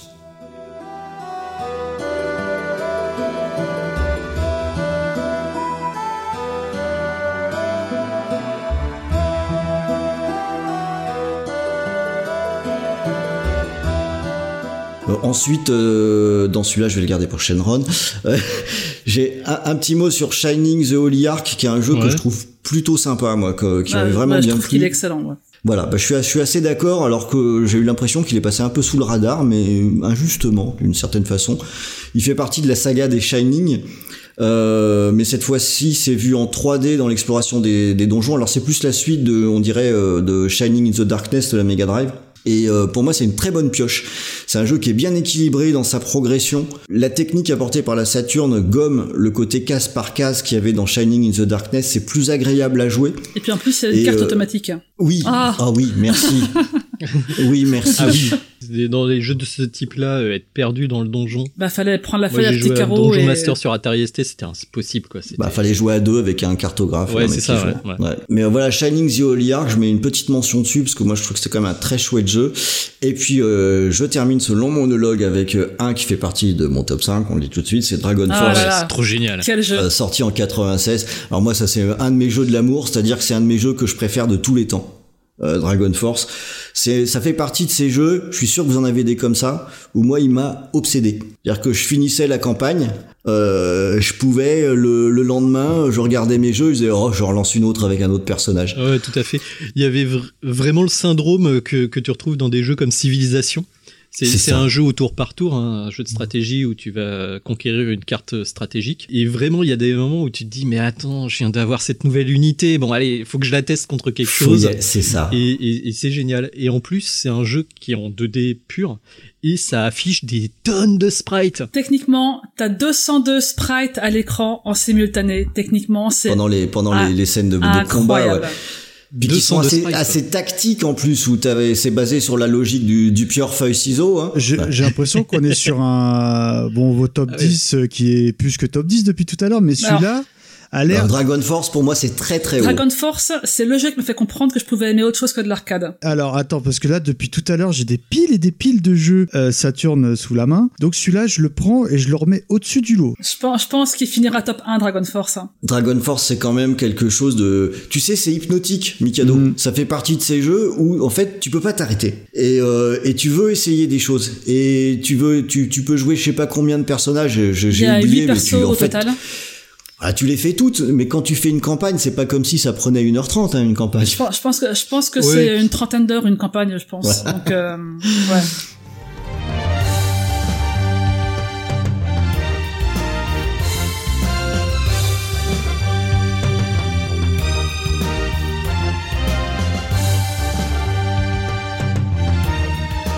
On va basculer quand même parce qu'il nous reste encore euh, ah, un gros paquet de sujets à traiter. hein. Les plateformes, parce que c'est un genre qui était roi sur l'ère euh, 16 bits. Mais moi, euh, quand j'étais gamer, j'avais l'impression que bah, j'étais grand. euh, les jeux de plateforme, c'était pour les bébés. Et euh, ce- la PlayStation s'est fait un malin devoir de ignorer un petit peu ce support. Est-ce qu'on avait des jeux de plateforme sur Saturn, Shenron? Euh, un peu. Bon, t'avais Mhm. les jeux de plateforme déjà des éditeurs tiers. Hein. Euh, je pense qu'on a tous joué à Gex, euh, le, Oui, le-. Gecko. Euh, C'était pas si mal. hein. C'était pas, mal. Hein. Euh, je crois que t'avais Croc aussi sur. Euh... il y avait pas un truc qui s'appelait Bug aussi Bug aussi. Bug, c'était sur Saturn. Croc, c'était oui, que sur tout, tout PlayStation. à fait. T'as raison. Voilà. C'était un prototype de Yoshi, euh, Yoshi en fait. Ah, on a la même Des lecture. mecs qui avaient fait ouais. un jeu avec un dinosaure et puis Nintendo leur a fait mais vous êtes malade euh, non? C'est nous qui faisons Yoshi et du coup ils ont fait Croc. Ah, grosso- Ok, voilà. Voilà. C'est ça. Après, t'avais pas tant de, effectivement, c'était pas le, le genre euh, le plus prisé hein, sur 32 bits la plateforme. Après, chez Sega, t'as eu euh, Astal, trop en parler. Ouais. Euh, je vais, je vais- je vais- non, mais je vais laisser la parole à d'autres. Hein.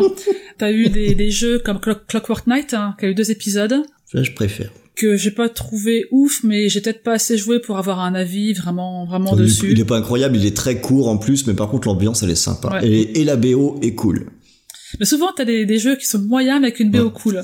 Il y, a- y a pas un petit Shinobi, les amis, non? Ah, c'est pour Vas-y, moi, vas-y, j'attendais vas-y. que tu Ah me bah le vas-y. Shinobi X Ouais trop bien avec les Ouah vidéos. Alors là, celui-là, sorti en 96 en Europe, et ça, c'est mon jeu copain, parce que c'est un jeu, c'est une série Z, ce truc. Oh.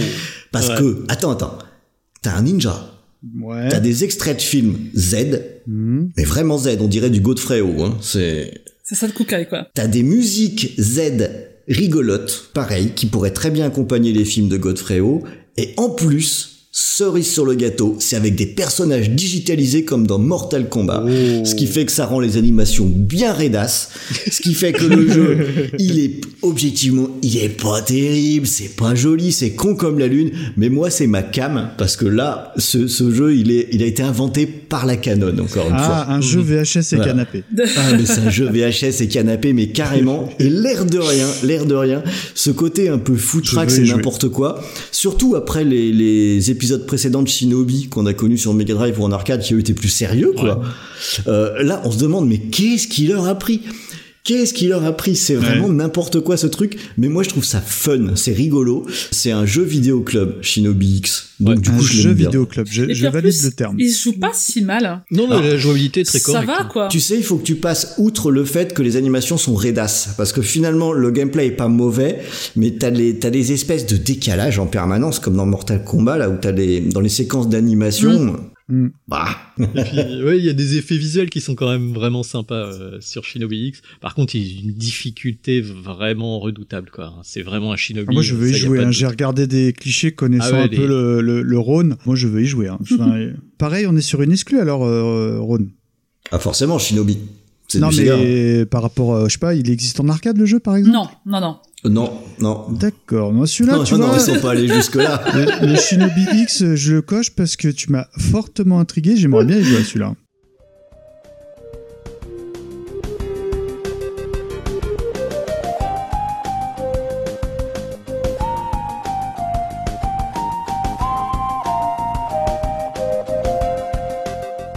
Et euh, Shenron, t'as un dernier jeu à nous proposer?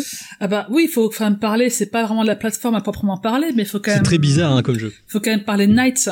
Hmm. Euh, Nights into Dreams, qui est un jeu de la Sonic Team. hein, donc, qui Donc est, celui euh, qui était livré avec la manette que j'évoquais tout à l'heure, Tout c'est à ça? fait, Tout tout, à fait, fait, qui c'est était ça. vendu à la fois en bundle et à la fois tout seul. Euh, mais bon, il, se joue bien qu'à la manette hein, euh, 3D, hein, parce que c'est pas un jeu de plateforme, c'est un jeu de promenade, enfin promenade, hein, c'est vite dit, mais euh, on, c'est Ça ressemble à c'est ça. un ouais, jeu de voltige, c'est un jeu de Ouais, voltige, voilà.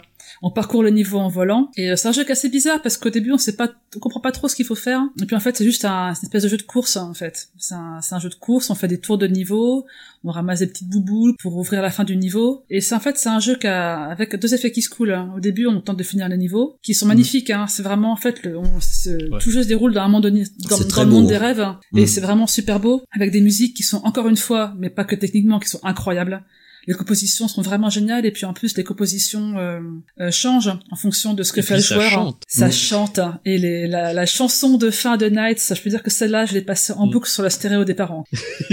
Mais il a l'air beau, euh, ceci dit, le jeu. il est, Enfin, il est, je- il il est- Ah, il il- est super beau. Il est très Alors beau. je pense hein. que déjà on peut être déçu parce que c'est pas un jeu de plateforme classique, hein, mais une fois que t'as passé la première euh, couche de découverte, hein, qui déjà est super, hein, t'as un jeu de scoring tout à fait correct. Enfin le but en fait c'est de faire le plus le score le plus élevé possible avant d'arriver à la fin, avant de déclencher la fin du niveau. Et ça demande vraiment de la dextérité et, euh, et puis du coup tu fais des figures, tu fais des loopings. euh, C'est un jeu charmant. Voilà, il y a pas d'autre Ouais, mot. ouais, ouais. Même moi qui connais pas la bécane, je vois très très bien ce que c'est. Donc, Il y a, euh, un, un des boss, c'est une espèce de cantatrice euh, lapin euh, géante, euh, Mhm. voilà, qui fait des wouhouhouhouhou comme ça. Le bad trip quoi. Et c'est vraiment un jeu qui est, c'est c'est charmant. C'est vraiment un jeu charmant. C'est un jeu feel good. On peut y jouer aujourd'hui parce qu'il est ressorti sur euh, bah, sur Xbox 360, euh, PlayStation 3 et sur PC d'ailleurs.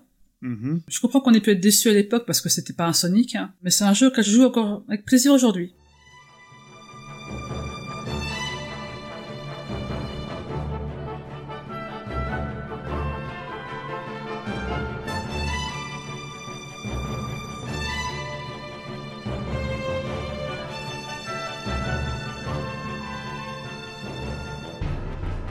Ouais, là je vois la plateforme, machin, on m'a mis euh, tout un tas de, de, de noms obscurs, Burning, Burning Ranger, Clockwork Knight, etc., Skeleton. Ah, Burning Rangers. euh, Et, et Burning Rangers, mais il est où même- Sonic? Mes amis, il y a, il y a, il y a un... Il y a, y a- pas eu Il n'y a Sonic. pas eu de Sonic. Il n'y a pas eu de il y a Sonic. pas Cherche pas Sonic, un il est jeu pas là. Sonic non. Si, t'as t'as eu Sonic 3D Blast, qui était un portage de la version Mega. Drive, Ouais. qui- mais qui est pas un vrai Sonic. hein. Donc, euh, Parce que là, depuis euh, qu'on a commencé cette émission, le seul Sonic qu'on a évoqué, c'est un Sonic Racing. Donc euh, là... euh, Super Sonic Racing.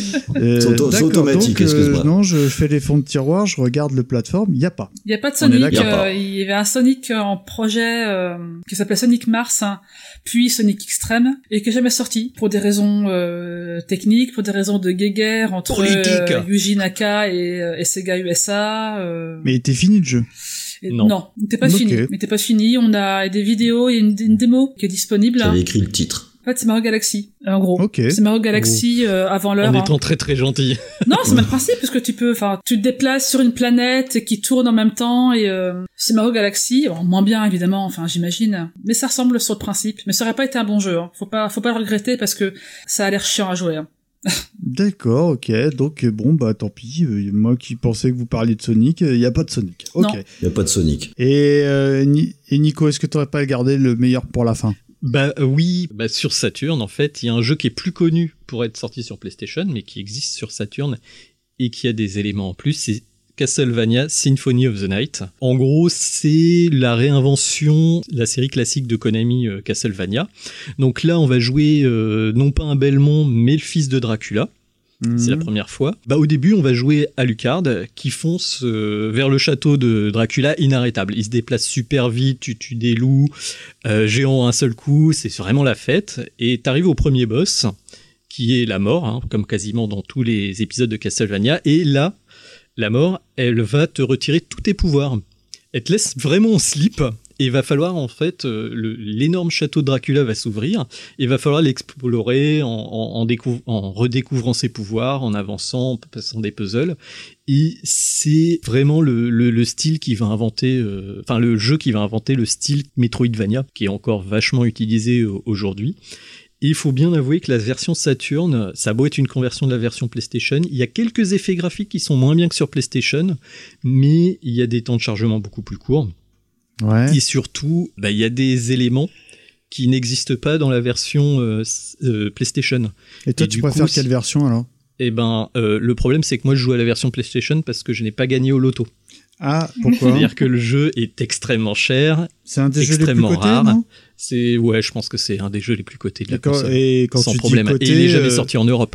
D'accord, si tu veux t'acheter une version donc euh, américaine ou japonaise, euh, c'est Ou japonaise. C'est il faut, sorti- il sortir quel type de denier d'après toi? Ah bah, je j'ai pas regardé les codes récemment, mais c'est du 400-500 euros sans problème, je pense. Et parce qu'il y, a y a le logo Castlevania et il est plus complet que toutes les rééditions qu'il y a eu jusqu'ici.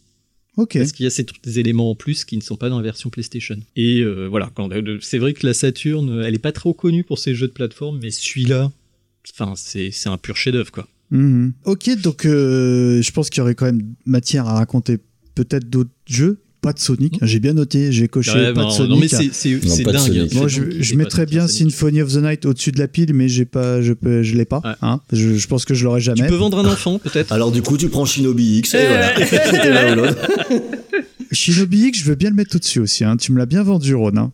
Il est pas cher, Shinobi X en plus. Il se trouve Je pense qu'il faut que dalle à mon avis, ouais. Ok, donc on va euh, parler un petit peu sport. Alors, on parle d'arcade depuis le début un peu de l'émission. Est-ce que euh, il y a eu des bons jeux d'arcade, les amis Shenron, d'après oui, toi? tout à fait. Il y a eu des bons jeux d'arcade. euh, bah, Sega en arcade, on les connaît. Hein, c'est euh, Virtua, Ouais. Virtua Tennis, qui est excellent. Virtua Striker, qui est un peu moins excellent. Mais euh, à cette C'est pas mal. Ouais, non, qui est pas bien. C'est pas bien Virtua Striker. Bon, c'est vrai. c'est bon, frère, je t'ai la, t'as la, vite tâché l'affaire. Donc, mais à cette époque-là, il n'y avait pas encore ces séries-là, mais on avait Athlete Kings, donc qui est connu Ouais. sous le nom de Decathlete au Japon. Et comme son nom l'indique bien en japonais, c'est un jeu de décathlon. Hmm. Oui, ça se tient. Donc voilà, c'est sous ce cas-là, il y a une logique. Donc c'est du track and ça field. sent hein. le, le fracassage de, de boutons pour aller. C'est euh, ça. C'est hein, c'est du track, Toujours plus c'est du vite, toujours plus. track and field, euh, track and field en 3D. On peut choisir son perso parmi huit euh, différents avec leurs caractéristiques. Ils sont forts ou en course, ou en saut, ou en force, ou en tout, parce qu'ils sont américains. Ou en coupe de Ou cheveux. en coupe de Ouais, cheveux. il y a la coupe afro. les, les personnages sont super rigolos, quoi. Ils sont chouettes, Mhm. ils sont chouettes, ouais. T'as un russe qui est assez bizarre, t'as t'as l'américain, euh, le, le black, mais avec une, une coupe en, en brosse, à la brosse blonde. Comme ça, tout le monde est content. Ouais. Euh, et donc, t'as- donc voilà, c'est complètement con, mais ça marche très bien. Ils ont, c'est- ils sont tous assez char- charismatiques. Et donc, t'as 10 épreuves de décathlon. Et c'est du, comme tu sais, hein, c'est du matraquage de boutons. Tu matraques pour courir. Tu matraques pour sauter. Tu matraques un peu Tu moins vite. hein. Tu matraques en rythme pour euh, les longues distances. euh, voilà. Euh, c'est vachement bien parce que c'est hyper accessible. T'as des sports qui sont bourrins, d'autres qui sont moins bourrins. T'as soit la perche qui est pas bourrin du tout, par exemple, qui est hyper technique. Et c'est toujours drôle parce que t'as un habillage qui est, bah, qui est très blue sky, hein, c'est du Sega, donc euh, t'as les sons qui vont bien, t'as petite musique euh, de fin d'épreuve qui vont bien aussi, c'est bien emballé, c'est vraiment fun. Et puis t'as sa suite, hein, qui est un jeu de sport d'hiver qui s'appelle Winter Heat, hein, où t'as bah, de la descente, du bobsleigh, des choses comme ça, que moi j'aime moins. Mais euh, on n'a pas souvent des jeux multi-épreuves euh, comme ça de sport d'hiver, hein. donc ça vaut le coup de tenter le coup également. Moi, j'aime bien ce genre de jeu. Ouais, ça marche le ces premier, moi, je quand même. Et Ron, là, toi qui es hyper fan de foot, euh, il y a- Hyper fan du, de foot du Stade Rennais, Stade et puis Rennais. éventuellement des autres équipes. Je, suis- ça non, présente un intérêt. non, tu valides pas Lyon, non Tu t'en fous? Non, Lyon, rien à foutre. Ah si, j'aime bien, il file des points à Rennes. J'aime bien. Est-ce qu'il y a eu des jeux de foot? Bah ouais, ouais, il y a les Victory Goal, il y a Sega Worldwide Soccer, que euh, moi j'ai bien aimé. C'est à peu près le seul jeu de sport que j'ai vraiment joué. Et on était avec un... Toujours pour les mêmes raisons qu'évoquait euh, Shenron, c'est l'habillage qui fait tout. Euh, sur ce jeu de foot, on a exactement le même genre d'habillage qu'on verra dans Virtua Tennis un peu plus tard. Ouais. Et du coup, ça fait un jeu de foot, euh, j'allais dire euh, jovial, un peu, ouais. T'as des musiques qui ont la patate et euh, avec un gameplay qui est évidemment très arcade, mais le jeu techniquement il tenait carrément la route. Les animations des joueurs, elles étaient, euh, enfin hyper précises. Euh, c'était très fluide. Ouais, ça jouait bien. Ça se jouait bien. Nous, on, on en a fait, on a fait pas mal de tournois sur euh, Sega Worldwide Soccer euh, 97, là, à la maison. Euh, c'est un jeu de foot qui m'a laissé un, un, vraiment bon souvenir. Quoi. Je me suis bien marré avec ce, avec ce Après, ça, ça a cool. vieilli quand même. Hein. Pour avoir rejoué euh, Mm. très récemment. Quand t'es passé aux jeux de foot modernes, c'est toujours compliqué de jouer à des jeux qui sont pas tout à fait arcade, euh, qui Mm. tentent de faire un peu simulation. Tu vois, l'arcade pure, ça marche toujours. Euh, les jeux qui sont qui tentent un peu la simulation, maintenant, c'est un peu compliqué. Et Nico, un dernier jeu à conseiller euh, dans Ouais. un sport? Bah oui, parce que le meilleur euh, sport en jeu vidéo, évidemment, c'est le golf. Ah, oui. je- moi, valide, Mais je valide, j'adore hein. les jeux de golf. J'adore les jeux de golf. Putain, j'adore ça aussi. C'est Pourtant, jamais foutu les Allez, pieds sur un allez, game. vieux. non plus. Ah Ouais, non, mais c'est en fait, en plus, c'est ce que Pebble Beach Golf, c'est un jeu qui est vraiment exceptionnel parce que comme Shinobi X, en fait, c'est un jeu euh, avec des personnages digitalisés. Mhm. Un golfeur, apparemment, ils ont recruté un mec qui s'appelle Greg Stadler, qui est un golfeur connu. Donc moi je connais que Tiger Woods, mais voilà, c'est un- et c'est vraiment, enfin, c'est avant lui, il y avait euh, ah Jack oui, oui, qui était hein. euh, sur Mega Drive, ouais, tout à On connaît que ceux qui ont donné leur nom à des jeux. Mais, eh, attention, euh, interdiction de se moquer des jeux de golf. J'adore Ah les ouais, jeux de non, mais golf. je- hein. et, et celui-là, il est trop bien parce que Mhm. donc il y a le personnage digitalisé, il y a le type. En plus, il est, il est trop mignon, quoi. Il a du bide, il a la petite moustache. Enfin, il est, il est parfait. Il te donne des conseils et tout. Il fait attention au vent et tout. Et et t'as l'impression, c'est vraiment, c'est le jeu de papy. C'est-à-dire, euh, t'as- tu, tu mets ton Pebble Beach, euh, tu sors le cigare, tu mets ton whisky, et tu joues à Pebble Beach. C'est trop la classe. Mhm. J'adore euh, ce jeu. Je trouve ça très sympa. Vous connaissiez les amis celui-là? Euh, non. Non. Ah moi tu m'as intrigué. Enfin, non, moi non. les jeux de Mais golf. les jeux de en- golf, de toute façon, en- c'est tellement ça, ça euh, détend tellement les jeux de golf de toute façon que. C'est trop bien. Bah, ouais. je, suis, je suis content parce que je pensais que c'était un genre qui était boudé et en fait il y a plein plein plein de gens qui aiment bien ça. hein. Ok, donc il nous reste 3-4 rubriques et j'aimerais quand même qu'on fasse euh, un petit focus sur le survival horror et euh, Nico, bah Biohazard, Ah oui, bah, évidemment. mais c'est un jeu PlayStation. Ben non. Alors c'est un jeu qui est sorti en premier sur PlayStation, c'est vrai. Ah, Euh, il est sorti 6 ou 10 mois après. Donc Biohazard, c'est euh, Resident Evil en Europe, hein, bien sûr. C'est euh, donc une vraie révolution à l'époque, hein, on peut le dire. C'est un nouveau style. D'ailleurs, c'est Capcom qui a mis sur la boîte euh, le terme Survival Horror. Bon, bah pour ceux qui connaissent pas, c'est un jeu où on va jouer en- au choix un membre féminin ou masculin des Stars, des forces spéciales euh, de la ville de. Raccoon City, qui vont devoir résoudre une enquête euh, sur des meurtres mystérieux autour du manoir euh, Harclay euh, qui est dans la forêt voisine. Et donc, bon bah, le, le type à l'hélicoptère, il panique, il se barre et il te laisse dans une baraque pleine de zombies. Et du coup, il va falloir chercher des objets, faire attention aux balles parce qu'on n'en a pas assez pour tuer tous les zombies, se soigner quand il faut, sauvegarder quand il faut. C'est vrai que moi c'est un souvenir qui est parce que j'ai découvert le jeu sur Saturn. En plus comme j'avais pas une thune, j'avais pris la version japonaise, c'est-à-dire que les voix étaient en anglais mais les textes étaient en japonais, donc j'ai fait la fortune de 3615 Joypad à l'époque. bah en plus la version Saturn par rapport à la première version PlayStation, il y a des éléments en plus comme sur Castlevania ah dis-nous, voilà, c'est là où ça devient intéressant. Que tu vas en fait retrouver euh, dans la version Director's Cut. Des éléments de vidéo, des trucs comme ça, je crois. non, des, des, ouais, des, des objets qui sont pas exactement au même endroit, et puis euh, des angles de caméra en plus. C'est pas la, la révolution totale, mais c'est vrai que moi, euh, Resident Evil, je l'ai découvert sur Saturn. D'accord, ouais, tu voulais vraiment qu'on en Et- parle parce que c'est la version que tu as connue Ouais, en fait. que j'ai faite à l'époque, et euh, c'est un jeu qui est fabuleux, hein. ça reste un, un très très bon jeu même maintenant. Moi aussi, j'ai découvert sur Saturn, puis ça fait quand même plaisir de voir qu'on peut faire des jeux fabuleux Ouais. euh, qui sont des bons vieux Z, hein, finalement. Moi, j'ai découvert le jeu sur, sur Saturn aussi, et en fait, ça me faisait tellement peur. hein. Quand j'y jouais à l'époque, j'avais, ouais, j'étais en prépa, j'avais 18 ans. Tellement peur que je jouais avec la Solus euh, sur les genoux. Pour savoir ce qu'allait se Tout à fait, après. voilà, pour Ah un peu ouais. désamorcer l'angoisse. J'ai un pote hein. qui fait ça, ça m'énerve. Et malgré ça, j'ai arrêté à l'araignée géante parce que ça me saoulait, en fait. J'étais trop, trop, trop stressée. Donc, Oui, ça me euh, saoulait. En fait, t'avais les miquettes, c'est tout. C'est ça que tu Mais voulais oui, pas mais dire, j'avais non les- ça me saoulait d'avoir les miquettes, hein. C'est c'est ça Ah, le truc. hein. d'accord. Ça me stressait beaucoup trop. Ok, un jeu à nous- que t'aimerais nous conseiller, Shenron? En survival horror, moi j'en ai pas. Bah comme je suis une grosse flippette. Bah oui, non, mais j'en je ai on parle la pas- même langue, hein, je te pas- rassure, Pas, hein. fait beaucoup, euh, mais il y a Enemy Zero qui est quand même euh, assez euh, réputé sur la machine. D'accord, ouais, c'est un. On est dans quel type de jeu? C'est du survival aussi de À la. Resident Evil, du coup? C'était la suite non officielle 2D. Ouais. C'est très bizarre les ennemis Hmm. 0, D, le manoir des âmes perdues. C'est plus des jeux des- d'ambiance. euh, Ouais, il y a pas de Ouais. combat. Ouais. Il y a que des énigmes, tu te balades dans des endroits, alors euh, un manoir ou des trucs comme ça. Mais c'est comme Myst, sauf qu'il y a des transitions vidéo entre les endroits. Hmm. Il faut résoudre des énigmes et du coup, bah, ça donne une ambiance très très particulière. C'est très laid à regarder aujourd'hui, hein, c'est Ouais. voilà.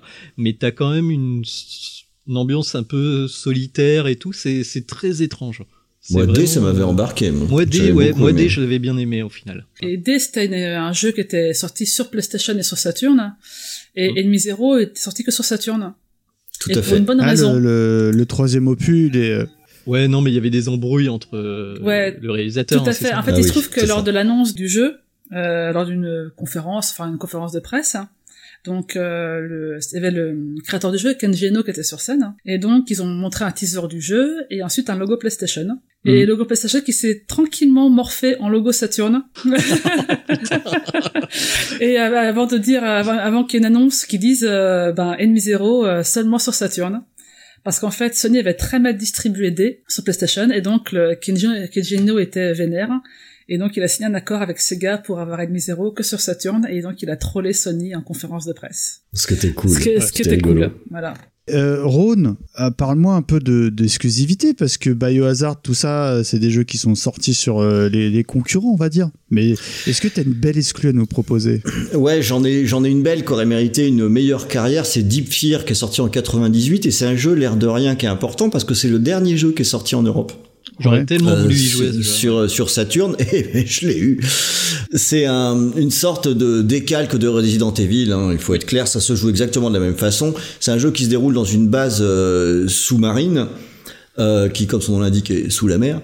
Et euh, de la même façon, on a dans la base des bestioles. Enfin, l'équipage se transforme en zombies, C'est etc. un peu The Thing, non? Euh, c'est pas tant ça le nœud Ah, du truc. Après, j'y ai joué il y a vraiment longtemps, hein, donc euh, le. euh, mais il y a un truc qui m'avait marqué dans ce jeu, c'est que l'ambiance, elle était super bien réussie à cause de de l'endroit où ça se passe et aussi à cause d'un autre élément, c'est l'importance de l'oxygène dans le jeu. Euh, C'est-à-dire qu'il y a plein d'endroits où tu dois aller, tu dois passer dans l'eau et trouver de l'oxygène, c'est vital pour continuer de vivre dans le jeu. Donc c'est hyper oppressant pendant qu'on joue. Euh, Shenron, Ah, t'aurais moi, je adoré. pourrais pas, moi, ça.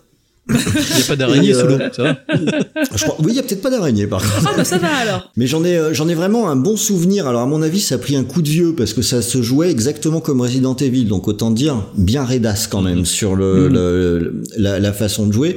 Mais j'en avais retiré une sacrément bonne impression et à nouveau une OST excellente. D'ailleurs bien meilleure que celle de Resident Evil qui est composée uniquement de morceaux très courts. Euh, sur euh, sur Deep Fear, on a une euh, une ambiance qui fonctionne de bout en bout, y compris avec le son. Euh, on peut trouver en cherchant un peu hein, le l'OST de, de Deep Fear, euh, très bonne qualité. Et c'est un jeu qui était censé être le début D'une euh, licence d'une mais c'est sûr qu'en débarquant en 98 sur euh, Saturn, c'était pas gagné quoi. hein. Donc euh, évidemment, il y a, y, a, y a pas eu de suite et c'est dommage parce qu'il y avait quand même un joli potentiel et pas mal de savoir-faire euh, dans ce jeu-là. D'accord, un jeu qui doit être ultra euh, recherché des collectionneurs aujourd'hui, j'imagine. Je pense qu'il code bien, il, ouais, il code bien, je pense, Deep Fear, ouais. Ouais, parce que si tu dis que c'est le dernier jeu européen, plus personne n'avait la bécane. euh, Ah, puis c'était distribué comme tous les, les jeux sur la fin de la Saturne en Europe. euh, Enfin, en France, fallait, en limite, fallait les choper les jeux parce que t'avais peu d'exemplaires pressés à chaque fois. Mm. Donc euh, c'est sûr que quand tu le prenais, euh, bon, on n'avait pas un réflexe forcément collectionneur, mais peut-être parce qu'on n'y pensait pas. Mais il y avait moyen de, ouais, de, euh, de faire un petit peu comme ça, de capitaliser sur les titres. mm, mm.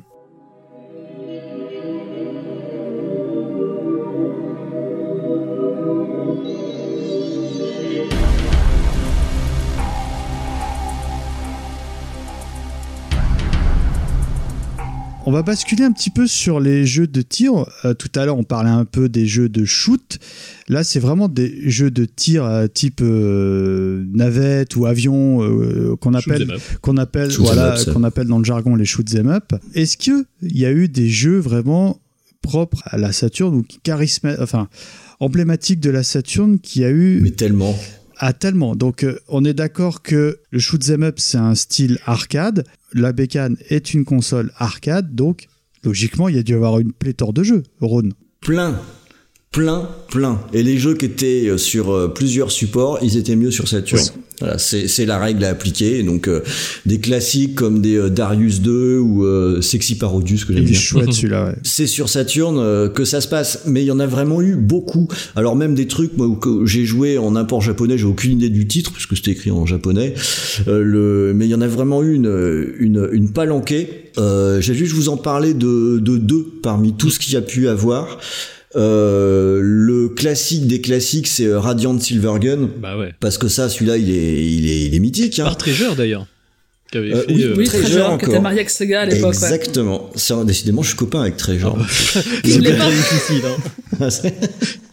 Et c'est vrai, celui-là, c'est sans doute le shoot le, le plus réputé, je crois. Visuellement, il est, il est superbe. Il était vraiment impressionnant quand il est sorti en 98. Et euh, lui, il est dans la catégorie euh, manic shooter. C'est-à-dire qu'il y a beaucoup de tirs à l'écran. Donc euh, ça, c'est un type de jeu de, de jeu de shoot où il faut être très concentré sur euh, sur son vaisseau et sur l'environnement immédiat. Sinon, on se perd très vite dans dans tous les tirs qu'il peut y avoir. Et c'est une petite perle ce jeu, une petite perle d'équilibre. Il y a un système de scoring qui est magique, qui te pousse à enchaîner les, les, les combinaisons pour réussir à, à faire monter le... Bon alors déjà, ça c'est quand tu commences à connaître le jeu et que tu survis. Oui, parce que c'est super dur quand même. hein. C'est un de ces shoots qui est hyper gratifiant. Où euh, à force d'y jouer, on connaît les niveaux, on arrive à bien passer entre les tirs, et là on va passer à la phase scoring derrière pour essayer de faire monter la note. Euh, voilà, c'est un petit chef-d'œuvre, Radiant Silvergun, qui l'est toujours un petit chef-d'œuvre aujourd'hui, ça n'a pas changé. Ouais, il est très jouable encore aujourd'hui. Ah Il a bah, euh, aucune ce- ride. hein. Mm. Là, on est au, au top en fait. euh, Mm. C'est difficile de faire beaucoup mieux. Et Ah oui, dans, dans le genre euh, sh- shoot up en Et fait. puis, puis en plus, euh, c'est pas un de ces jeux où t'as un armement évolutif et quand tu perds, tu repars à poil et c'est foutu.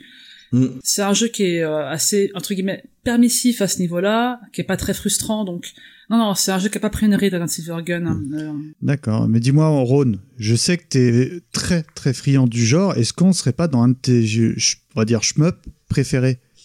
Alors oui, mais c'est pas celui-là mon préféré, c'est un qui est objectivement moins bien, mais qui est mon coup de cœur.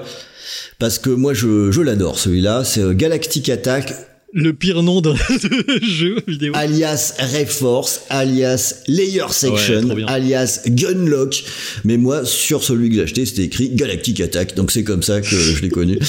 Alors que c'est vraiment le nom le plus con, c'est vrai que ça fait vraiment... Ah, euh, ça, fait vraiment euh, série Atari B, ça. 2600 quoi. Ouais. Ouais. C'est un peu random, en dingue. effet. ouais. Ouais, celui-là, il est sorti en 97. Pour moi, ce jeu, c'est un peu le symbole du rendez-vous manqué de la Saturne avec euh, les gens. Hum, oui. T'as un jeu comme ça qui sort, c'est un jeu de shoot, c'est jugé un peu old school. C'est pas un jeu en 3D, même si ça utilise des effets 3D pendant le jeu. Donc c'était limite un peu ringard, un jeu comme ça. Mhm. Et pourtant, pour moi, ça représente exactement ce dans quoi la Saturne, elle est super forte. On a une 2D qui est ultra efficace. On a des, des sprites à l'écran qui sont gros. Ça reste super lisible. Le- L'utilisation d'éléments 3D, parce que oui, la Saturne savait le faire aussi. Alors même si c'est pas énormément utilisé, c'est juste des bombes qu'on va envoyer euh, au fond et puis euh, des, des effets avec des ennemis qui arrivent d'en bas. euh. Mais c'est un peu le même système que Panzer Dragon au final. C'est-à-dire que euh, on lock, on lock, on lock et on balance les missiles Exactement. sur ceux qui sont en dessous de nous en fait. C'est- c'est Et avec le même aspect, le même aspect jouissif d'avoir tous les tirs qui Bah ouais. partent là quand quand t'as loqué euh, plein de choses. Et c'est pas forcément un chef-d'œuvre ce jeu, mais moi je l'aime beaucoup parce que je trouve que c'est un très bon représentant du bon jeu bien cool Mhm. Et du shoot à l'ancienne. et du exact et du shoot à l'ancienne.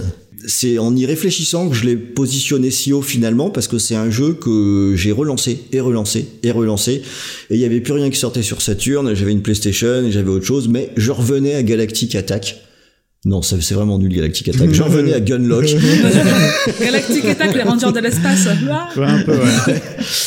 Euh, parce que voilà, je trouve que c'est c'est vraiment le, le bon petit jeu qui a un goût de, de reviens-y quoi. Bah, en gros, c'est un jeu qui faisait dater à la sortie, mais qui aujourd'hui euh, bah, a passé les années, je trouve. Bah daté oui et non, c'était le style qui était Oui, daté oui, oui. plus que la réalisation en tant que telle qui elle est, est bonne. oui, hein. parce que là, je, je te cache pas que j'ai regardé des petites vidéos euh, pour préparer. On est dans un très très bon jeu, euh, mais sans, sans être péjoratif, mais rétro. Oui, c'est ça. Qui a l'air, euh, si t'es client du genre, qui a l'air parfaitement agréable à jouer. C'est ça. Mm. Et il y avait un peu de tout. Alors c'est pour ça que je voulais parler de ces deux-là parce qu'on a deux shoots de deux différentes catégories. Ouais. Alors après, voilà, sur Saturn, il y avait euh, tout ce qu'il y a entre les deux. hein. Tu, tu avais joué à Thunder Force 5 parce que je vois Ouais, qu'il est dans ouais, la liste et c'est vrai que c'est Ouais, un jeu. Bah, j'étais fan sur Mega Drive et j'ai jamais pu y jouer sur Saturn.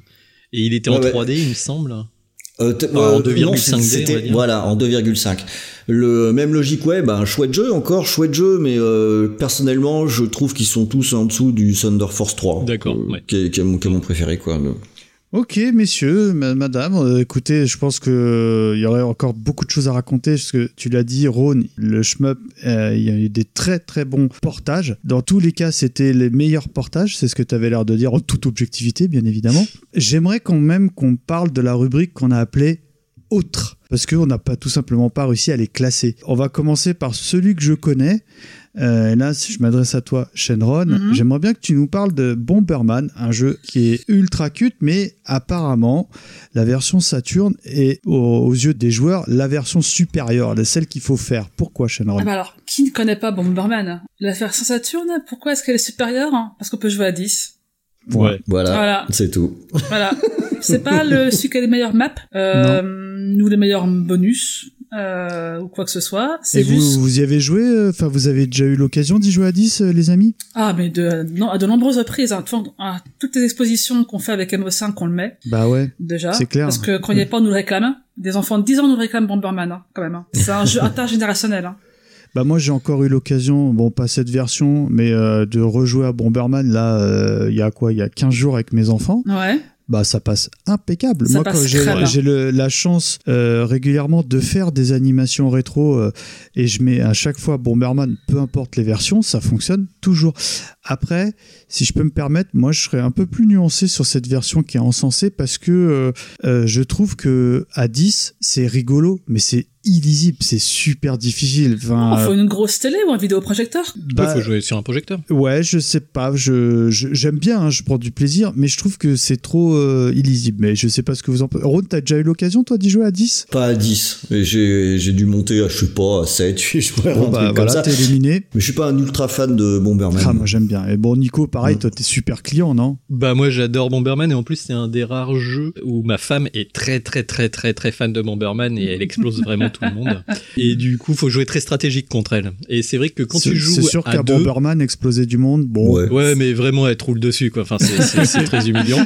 Le seul moyen que j'ai de la battre, c'est de jouer stratégique, c'est-à-dire de jouer. euh, alors nous, on y joue malheureusement sur Saturn. Je n'ai pas 10 manettes, Hmm. donc j'y joue sur Switch. Mais c'est vrai que Ah. plus il y a de joueurs, en fait, plus c'est stratégique. Bah, contrairement à ce que tu disais, moi, je trouve plus il y a de monde sur la map, mieux c'est. D'accord, ok. Bon, question de goût. Parce que parce que faut jouer à la faut jouer à la parole, faut faire une alliance avec les mecs qui sont autour de toi, faut faire de la psychologie, faut piquer la manette, la débrancher, tout est permis. dans Et puis, il y a rien de tel que de balancer une bombe de l'autre bout de l'écran avec le, avec le kick. hein. Mais oui.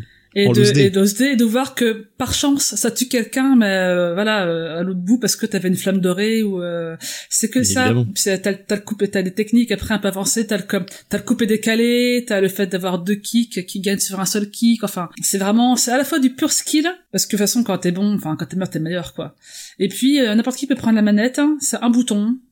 Tu peux tu peux jouer avec un bouton de base et puis tu t'amuses quoi Ouais, un haut degré de putasserie aussi, ça. c'est- ah, totalement. C'est, je crois que, avec Chouchou Rocket, je crois que c'est le, le jeu avec le plus de, de, de, de, coups, de coups de pute, hein, de, de histoire de jeux multi en, en local. Moi, j'ai joué une fois à 10, hein, et on projetait sur le mur d'une maison. Et, Ah, euh, donc t'avais une bah, taille. euh, Ah ouais. bien. Ouais, ouais, Il fallait on était- regarder partout, hein. Ah oui, mais c'est bien du coup. On, voyait tout ce qui, on voyait tout. Y a pas de problème. Donc c'est un grand grand jeu puis avec le, le thème musical qui te hante au bout d'un moment parce qu'il tourne en boucle. Il boucle très vite hein, le thème de Bomberman.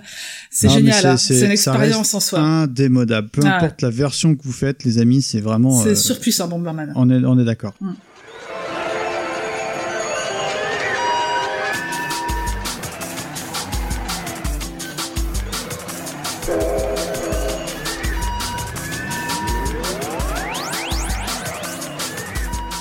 Tout à l'heure, on en parlait quand même, c'est l'icône au Japon en tout cas, de la Saturn. Bah, tu, tu as marqué, Shenron, dans les notes, qu'il y avait eu un jeu, Segata Sanchiro. Oui. Et j'aimerais bien que tu nous en parles parce que je savais, je- enfin, je connaissais l'existence du jeu, mais, euh, mais qu'est-ce qu'il vaut, tout simplement? Alors, euh, Segata Sanshiro Shingen Yuki, euh, qu'est-ce que ça vaut? Euh, ben c'est la même, même qualité de production que les pubs. Donc, euh...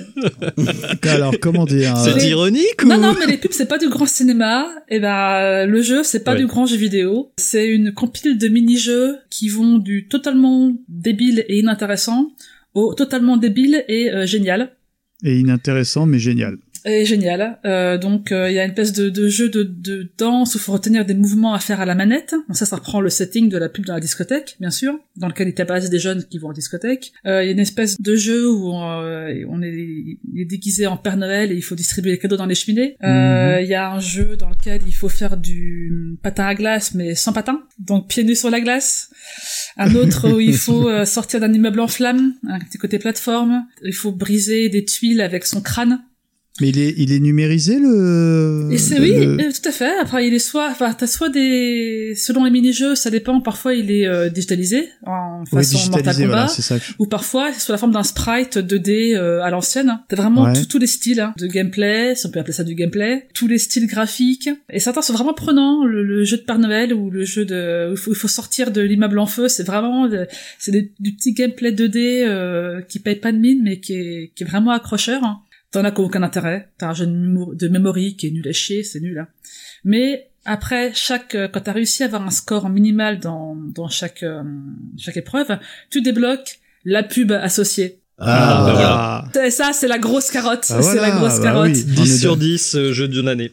Moi, je veux y jouer. Ok, donc là, j'ai mis de côté euh, Shinobi X. Le jeu de golf, là, j'ai regardé entre temps Ah bah oui. euh, Bennett, je valide à fond, Ron. hein, euh. et euh, Segata Sanchiro, là, pour la prochaine fois qu'on se voit. T'as un dernier jeu à nous conseiller? Euh, alors, à conseiller, je sais pas, mais je pense que ça vaut le coup de le citer. C'est un- encore un jeu de Kenji Eno, hein, celui qui avait fait D et Ennemi Zero. Et ça s'appelle Real Sound Kazeno Regret. C'est un jeu pour les personnes malvoyantes, Ah. puisqu'il ne repose que sur le son. T'as que du son, en fait. Ok.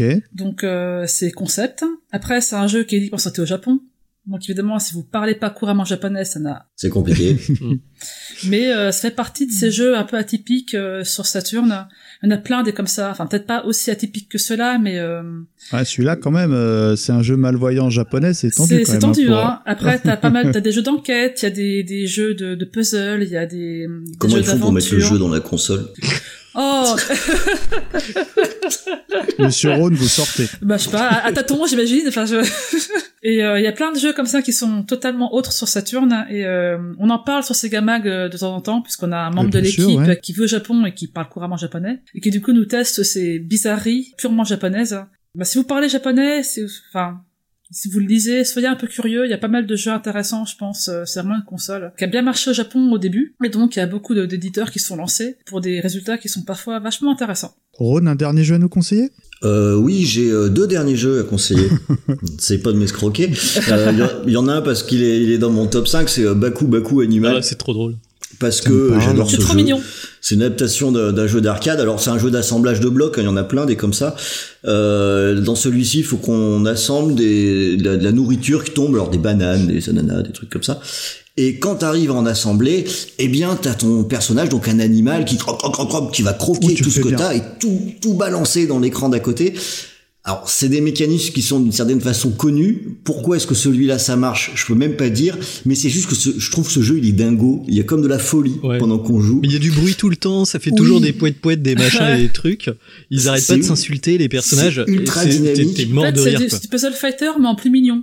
Et celui-là, c'est marrant parce que ce jeu, euh, quand on faisait des soirées jeux vidéo, alors on se faisait un peu de Capcom, de machin comme ça, du Daytona, et on finissait sur Baku Baku Animal systématiquement. Et ce truc-là était hyper fédérateur, quoi. Mm. Euh, le- les parties, elles s'enquillaient les unes après les autres. J'ai passé un temps fou sur ce jeu. Et une petite curiosité euh, que j'aime bien mettre en avant, c'est euh, Mr. Bone qui est sorti en 96 parce que c'est un drôle de jeu ce truc-là. C'est à la fois un jeu de plateforme avec des mini-jeux et aussi un jeu musical. Alors, il n'est pas spécialement euh, bien réalisé, c'est pas exceptionnel à l'écran. Mon avis, ça a pris un coup de vieux sur les phases de plateforme. C'est un style Donkey Kong. Euh, mais par contre, c'est quand même un jeu qui a pas mal d'originalité, notamment le fait que les niveaux sont très différents les uns des autres. Il y a beaucoup de gameplay différents pendant qu'on joue. Et c'est son histoire aussi qui fait son intérêt. C'est l'histoire d'un méchant qui lève une armée de, squelettes avec des yeux rouges. Et nous, on va jouer un squelette avec des yeux bleus. Et le but du jeu, c'est d'empêcher, c'est de d'empêcher le méchant de gagner bien entendu, mais aussi de transformer le- les yeux rouges des squelettes en yeux bleus. Et pour ça, c'est énormément basé euh, sur la musique, avec des scènes qui sont assez assez géniales, je trouve, dans une ambiance qui est très euh, blues rock, euh, où on va jouer on va jouer des morceaux de guitare. Et en fonction de, du résultat, on va voir la foule derrière qui va progressivement avoir les yeux rouges qui vont devenir bleus, puis ils vont commencer à onduler en rythme avec nous. C'est hyper hypnotique. Euh, c'est un, alors, un, un guitariste qui s'appelle Ronnie Monrose qui a fait la, la BO, et cette BO, elle est magnifique. Euh, toi, Mikado, qui aime bien les trucs un peu blues, je crois, tu devrais euh, écouter un petit peu ça. C'est très très beau.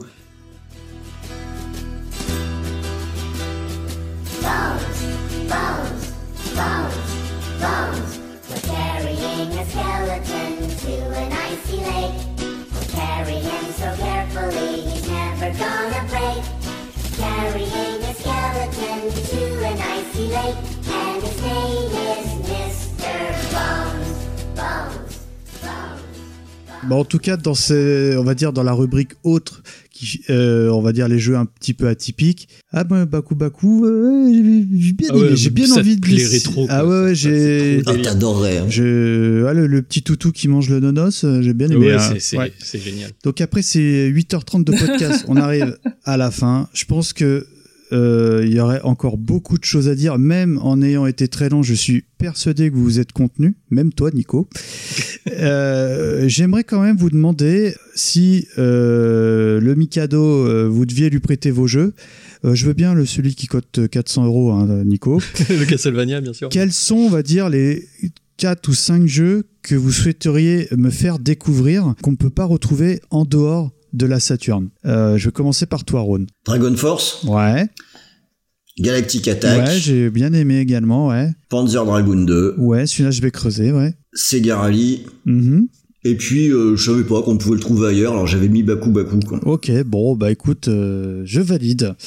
Nico Alors, Panzer Dragon 2, parce que c'est vraiment un jeu qui allie, euh, c'est le top de la technique euh, sur Saturn. Ouais. Tu le montres à des gens et tu sais, les gens qu'on va, qui vont avoir un petit a priori, ouais, non, c'est nul la 3D sur Saturn.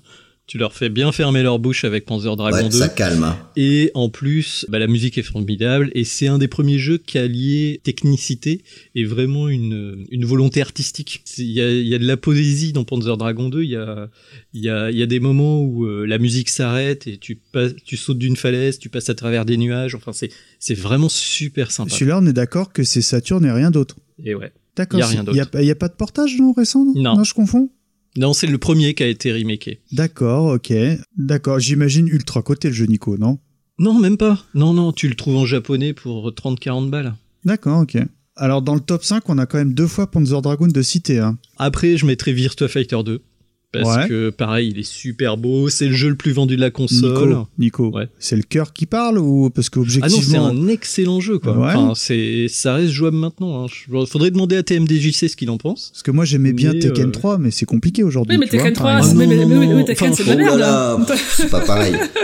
Ah. Ouais, non, Tek- enfin, Tekken 3, c'est pas mal. Moi, j'aime bien Tekken 3, mais c'est, c'est un cran en dessous de, de Virtua Fighter Ça- 2. c'est un plaisir Virtua Fighter différent. 2, c'est super joli, euh, ça a une très bonne ambiance, voilà.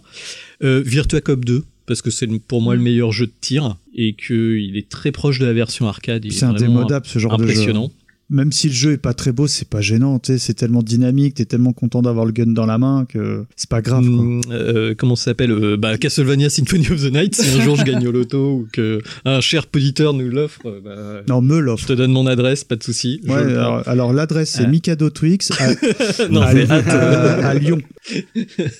Et euh, si t'as envie de te faire un kiff et que t'as de l'argent, Castlevania Symphony of the Night, ça reste un jeu qui est fabuleux, quoi. Enfin, c'est un de mes top 5 de jeux euh, ever. quoi. Ah oui, d'accord. Hors euh, Saturne. Hors Saturn. Ah oui, Ah bien ouais. sûr. Ah ouais, il est très très bien ce jeu.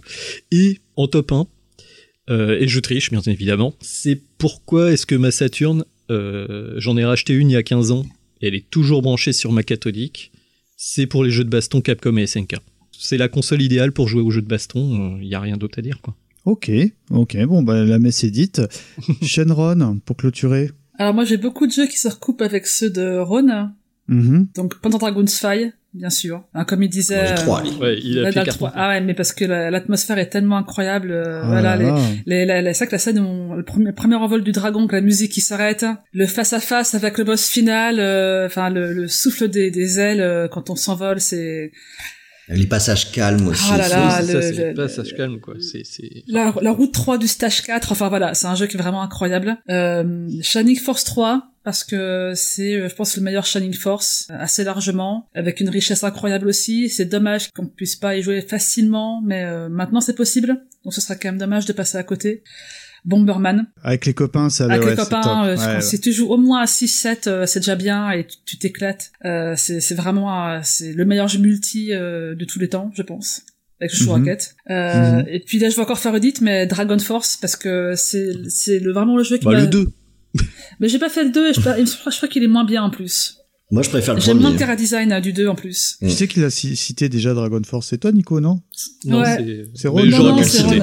C'est Ron, Ah. mais j'aurais pu le citer. D'accord. mais mais je- du coup, je, peut-être, je peux citer à la place Knight parce que c'est vraiment un jeu charmant et qui représente Mm. bien ce qu'est la Saturn, c'est-à-dire qu'une console avec plein de potentiel, mais euh, qu'a qu'a bidé.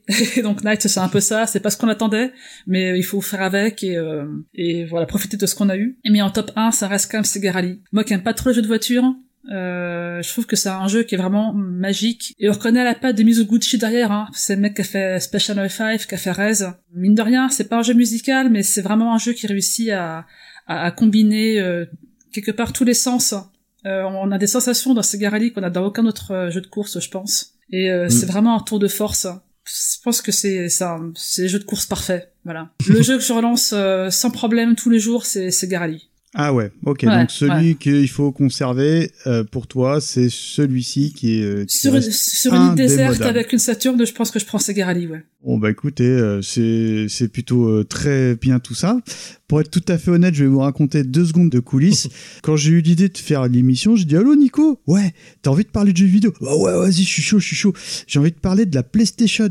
Euh, ouais, mais moi, PlayStation, euh, bof, quoi. Euh, moi, Saturn. J'étais là, pourquoi pas, machin, mais bon, ouais, ouais, j'étais plus euh, Saturne, va falloir taper sur tes Je fais bon, qui c'est qu'on a dans l'équipe de gamers? Euh, Les chroniqueurs, à part moi et Nico, euh, je te cache pas qu'on est moyen. Allô, tonton Rhône? Ouais, t'es chaud pour parler jeux vidéo? Ouais, ouais, ouais Pour parler PlayStation? Ah non, non, moi c'est euh, c'est euh, Saturn Master Race. hein. Je fais bon, mais euh, du coup, euh, si je vous propose de faire un podcast Saturn, ah bah ouais, je fais. Et puis, euh, et puis bien évidemment, ça je l'ai dit sincèrement, je me voyais pas faire un numéro sans toi, Shenron, parce que t'as vraiment une valeur ajoutée. Elle a quand même eu le luxe de nous dire en off, Oh, c'était aujourd'hui qu'on enregistrait, mais j'ai rien préparé. je vous jure que c'est vrai. Euh, les amis, où est-ce qu'on peut vous retrouver Euh, Bon, toi, Ron, tu peux te retrouver quand, quand- à chez moi, à boire, bar. au bar, à, Ah, boire bah, des coups. bah, au bar, pas pour l'instant, malheureusement. mais dès qu'on peut. Hein. Et sur les réseaux sociaux, si on veut euh, papoter avec toi, jeux vidéo. Ah, bah, je le fais des fois, des fois, je mets des petits trucs jeux vidéo. Le, c'est sur euh, Atron Kenobi sur Twitter, ça peut être sur le Discord de VHS et Canapé, et donc oui, bien sûr, on me retrouve chez VHS et Canapé. Quoi. Et toi, Shenron, on peut te retrouver où? On peut me retrouver euh, sur euh, Sega Mag, où j'écris parfois quelques tests actus. Là, je viens de publier le test de Persona 5 Royal, Ouais, qui est formidable. Donc, euh, il paraît, ouais. Voilà, je viens de le finir et il me manque. Je vais refaire un New Game Plus, je pense. 100 heures, 100 heures, c'est pas assez. En plus, il a été patché, je crois, récemment. Euh, non, il n'y a pas eu un truc comme ça, non? Il y a eu un patch Day One, mais euh, je l'ai, je l'ai fini avant le patch, je crois. Donc, euh, Il y a un patch jour 1 et tu l'as fini avant. ouais, j'ai, eu le patch avant, mais je me suis pas trop rendu compte du coup. Ah, tu sais, on a des versions presse pour tester les jeux, donc on, Ah, on a, on a un petit peu d'avance. Tu fais des podcasts aussi un petit peu euh, Euh, en, non, en invité, en invité. On n'a pas de podcast régulier sur Sega Mag. Mais de temps en temps, je suis invité à droite à gauche, donc euh, surveillez mon, mon compte Twitter.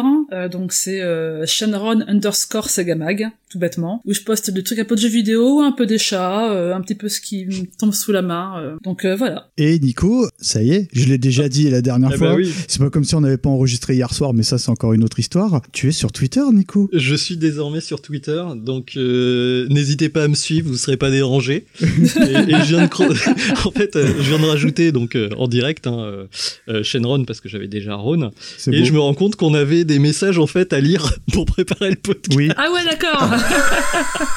c'est beau. Ouais, mais bon, on a un Discord, on a un machin, on a un truc. Ah, Moi, je sais plus où faut aller. hein, Ouais, ou en général, t'appelles euh, Mikado et tout va bien. Mais ouais, on se téléphone, euh, on s'envoie des pigeons voyageurs. Oh. Et donc c'est atnote, euh, N-O-T, Nicolas, euh, N-I-C-H-O, L-A-S. Et euh, rajoutez-moi, peut-être qu'un jour je m'en servirai. En sachant que je suis sur Twitter depuis 2009 hein, quand C'est même. beau. Je, suis- je suis vraiment malade. C'est un early euh, adopter. je suis un early adopter, mais un early euh, calme.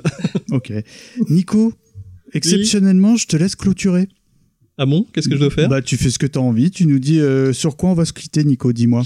Eh ben, on va se quitter. Ah là là, ça va être très difficile. Il y a tellement de musique à vous faire écouter sur, euh, sur la Sega Saturn. Comme disait Ron, il y a Mm. énormément de super musique. Mais la vraie musique qui résume la Sega Saturn, c'est le- la chanson officielle qui dure plus de 3 minutes de Segata Sanshiro. Oui. Donc on s'écoute. Pour- avant- pour partir avec euh, la pêche, euh, donc le générique de Segata Goto Sanshiro. Sanshiro. Les amis, encore merci et à très vite. Ciao, ciao. Merci Bye à bye. tous. Au revoir.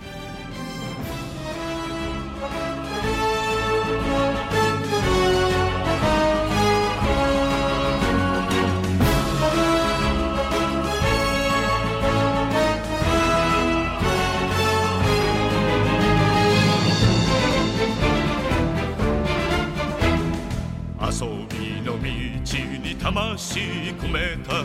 一人の男が今日も行く。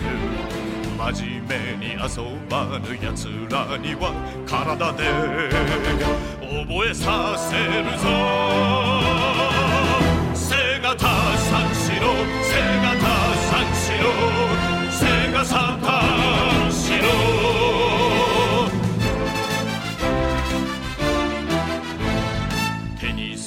カラオケナンパにクラブ他にすることあるだろうが触れなきゃ遊べぬやつらには心に問いかけるぞ。背がた三四郎背がた三四郎背がさ三四郎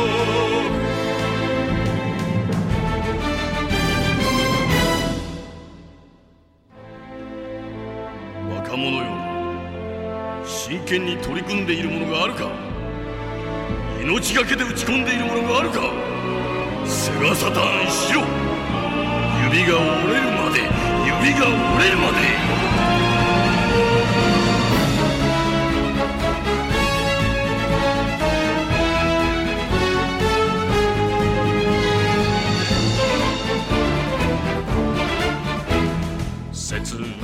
快楽追い続けても虚しい余生が残るだけ。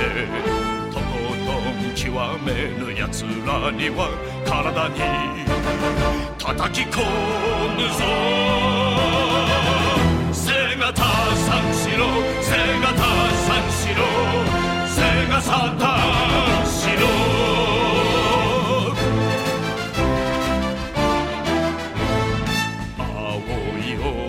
大空白い浮雲真っ赤にたぎる遊びの地。途中で投げ出す奴らには体で覚えさせるぞ。背がた三四郎背がた三四郎背がさ三